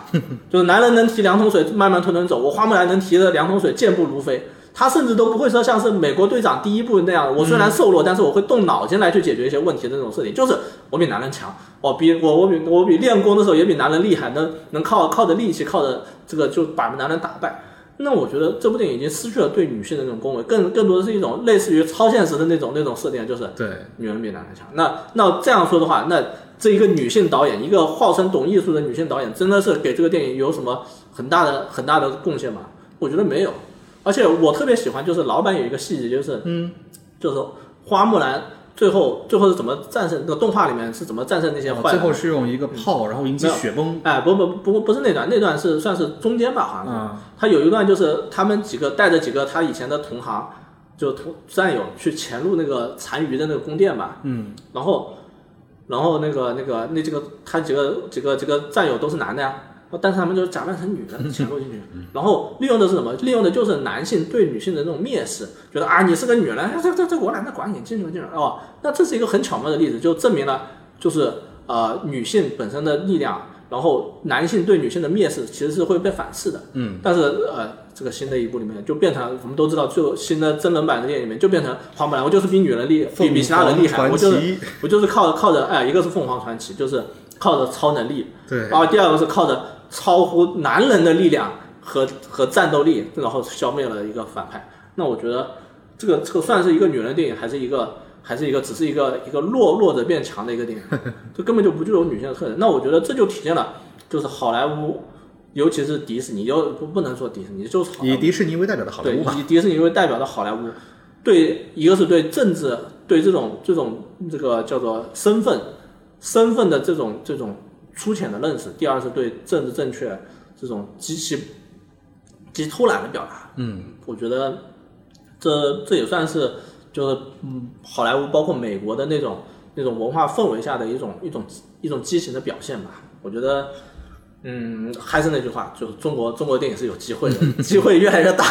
啊，对，其实如果说要聊到这这一点的话，因为时间关系啊，我们就不多说。但其实聊到这个中国电影有机会，我还是想说一句，就目前来看，整个环境是这个样子。因为比如说，嗯我们目前放眼整个十一能看到电影，可能百分之七十吧，都是主旋律。然后剩下百分之三十呢，可能是深海或者大头儿子小头爸爸这一类的呃动画片儿。嗯，所以其实虽然嗯机会有，但是究竟能不能把握住呢？也是那我觉得这个东西我们不能光怪主也要看环境这一点，这一点的话，我觉得首先你拍一个电影出来，你你能上映，那你剩下的你就得看你自己了。当然你说你你档期不好，对吧？或者怎么样？那十一这个档期，你想要挤，你可以挤得进去，或者说你不说挤进去吧，中国其实我们看中国电影，其实除了春节档，除了春节档以外的电影，或者说包括春节档电影。最后成功的不是说你是主旋律你就成功了，而是你最后还是大部分啊都是靠品质、靠长线卖长线才成功的。比如说，比如说哪吒，比如说战狼，战狼那那时候没有没有其他主旋律电影吗？有，战狼那时候已经不算主旋律了，那个时候主旋律是是建军大业吧，好像是，嗯，对不对？那比如说李焕英，李焕英那年没有没有主旋律电影吗？也有。然后包括再包括之前的，除了红海，红海可能是主旋律，然后赢了。那再包括之前的很多电影，包括包括那个那些，就很好几部都是那种靠着长线运营，然后能够能够沉下来，能够能够得到意外的票房，而且尤其是这样的电影，反而是能够成为成为票房奇迹的电影。你像那种那种众望所归，然后上映了之后就确实拿到票房冠军的电影，其实相对来说比较少。比如说《长对，其实这个地方我想更多说的是，就目前来看，整个电影包括审核啊，或者说上映环这一些环境，相对之前几年可以说是呃严格了很多。对收紧了很多。对这个事情，其实我觉得也是不太哎好的吧。不太健康，对吧？对但是呃，首先我我认同你的观点，但是我觉得很多时候中国电影人把这个当做自己失败的借口了。很多时候就是我我为什么拍不好电影啊？因为因为审查不好。但其实我觉得，如果说你作为一个导演，你去拍，你比如说我去拍一个一百分的电影，哦，因为审查审查审查完之后，我可能只只能九十分，或者我拍九十分的电影，嗯，我审查成八十分，我可以说我就怪。我又不你拍一个五十分的电影，你说被我被审坏了，那我觉得。我觉得这个这个不应该成为你你这个借口。那如果说你作为一个你是一个天才导演，你是一个很有才华的导演，你你确实可能可能可能就是你有资格抱怨。比如说我们说《药神》，《药神》确实被审过了，然后对被修改了很多，但是它还是不妨碍它成为一个好电影。或者说还有一些，比如说呃，我印象中《新迷宫》，《新迷宫》当然票房不怎么样，但是也被审过了，也被改过了。然后其实另外我印象里面，像一秒钟，你也可以说把一秒钟它基本对一秒钟大改了。，一秒钟可能大改了，对，对一秒钟是一个特殊的例子。但里面其实很多东西，我觉得还是浪漫的，还是成功的。对，就是我我说归根结底就是，作为一个电影人，你你确实有很多理很多原因导致你可能拍不了最伟大的电影，但是你至少先拍一部优秀的电影，然后你再去去说这些东西。我觉得现在很多人，因为我我我接触过一些电影人，嗯，接触过一些电影人，电影电影人的想法是什么呢？哎呀，现在审查太严了，要是不审查该多好！不审查我我明天我就拍一个 开一个车开到东南海，砰砰砰爆炸的戏，他亲口跟我说的。但这个肯定不能拍。但是我我就觉得，就是很多时候电影人是需要需要去明白，你你先不要说你你先明你明白这个确实有很大压力，但是你先找到就是能够带着脚镣跳舞的办法，然后我觉得刚才你说那句话，其实听起来就像是，哎，如果说没有审查的话，现在就去拍不三级片，肯定赚。对对啊、对，当然这些是就是我想说的就是，资本这个东西没有审查和有审查也会有会有区别，但是更大的区别是妨碍他赚钱了。就是你你资本你资本首先要摆摆正心态，你去拍一部优秀的电影，然后你再去再去说哦，我在这个基础上，而且其实哈，就审查这方面，我们可以说，甚至可以说就是，如果你拍了好电影，审查是会给你更多空间的。真的，这是实话。就是你比如说看《药神》，《药神》如果说你这个电影比较烂的话，审查是会有很多很多乱七八糟意见给你。但是如果说你电影本身比较优秀，他可能就让你改一个结局，加一个加一个字幕或者之类的。那包括《红海》，《红海》其实很血腥的。那这不是，然后这一点的话，其实我又想到像《引入尘烟》，嗯这段时间虽然说有网传说电影要下架，但是啊你也会发现，就基本上它在没有，它不可能下架他在片尾加了一段字吧，不是？啊，对，然后即便是要下架，你也可以看到电影其实，在影院首先成功上映超过六十天，对啊，再再加上票房表现，已经是一个奇迹当中奇迹。对奇迹当中的奇迹。对，其实所以环境你要说差的话，确实差，我觉得，啊、但是我觉得就是归根结底，就是你先作为电影人，你可以抱怨，你可以抱怨，而且你有理由抱怨。但是有些时候你抱怨完了，你还是还是要学会和他共处。当然，与此同时，我还是想说一句这个跟咱相反的观点的话，嗯，就是比如说之前是看哪个导演说一部片子被查了很久，忘了名字了，啊、是不是贾樟柯啊？田壮壮，应该不是啊，应该田壮壮那对很像，或者说是比如说现在我们经常能报上名字，坚如磐石，或者是呃不止不休，啊、还对吧有好像还有那个冯浩峰的那部，嗯那个叫什么《刀背长生》吧？啊，好像是对，这样的电影确实很多，这一点我也我也确实承认。对，但是我就觉得就是呃，这这一部分哈，就是如果说，因为因为其实中国是有一个有一个相对就是就是就是规避的办法，就是说它有一个预审机制，就是你从剧本开始审，然后你审完了之后。就是就是相对来说，你如果剧本能通过的话，你故事都成片之后，嗯，可能你就不需要大改了，可能小改就行了。当然，我我明白这肯定是有一些例外，可能有一些片子就直接栽进去了，就就直接就没钱了。但是呢，其实我觉得，就是如果说你去拍一部，就是相对来说啊，相对来说，我我我我我不能说绝对啊，就是相对来说你比较正常的那种商业片，你遇到这种情况是很少的。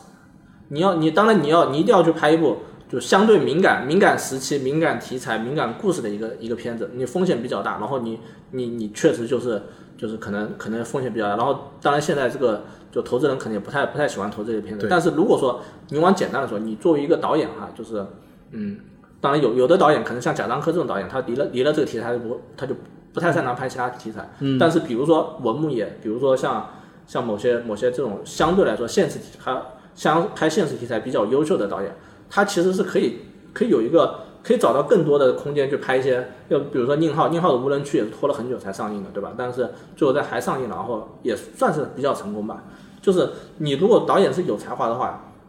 可以先去探索一些就是比较比较比较容易过审的一个一个阶段，然后通过自己的能力，通过通过自己的才华，再去再去去探索新的片子。因为呃，还有一个那个比较好的例子就是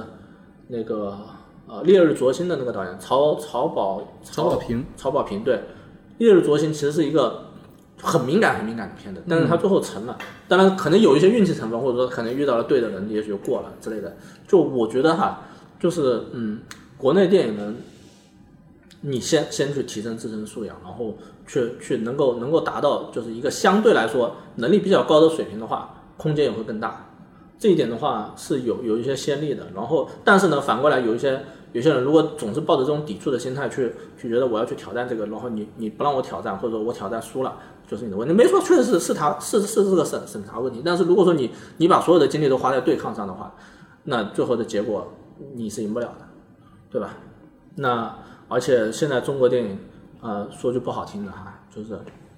缺的不是贾樟柯，缺的可能反而是什么诺兰，可能是或什么塔伊加维迪提，对，或者或者说什么彼得·杰克逊，或者说什么詹姆斯·卡梅隆，或者说往简单的说斯皮尔伯格，嗯，或者说甚至说那种拍拍那种普通喜剧的一些一些导演，缺的是这样的，你能够把这些拍拍熟了，把这个电影工业起来了，那空间是更大的。那中国可能多几个，说句不好听的，多几个陈思诚，或者说 林林超贤，也是好事儿。倒也是吧。对，当然呢，我他们有很多缺点，但是总而言之，我我的意思就是说，中国电影真的你对你的要求不高的，你拍一部相对来说比较圆滑的商业片就已经能回本了，然后你拍的有一些有一些想法的话，说不定就成爆款了。你赚钱肯定比好莱在好莱坞赚钱要更容易的。那很多人电影人一方面去吃着这种这种这种观众数量的红利，这种市场的红利，另外一方面又去抱怨这个，你是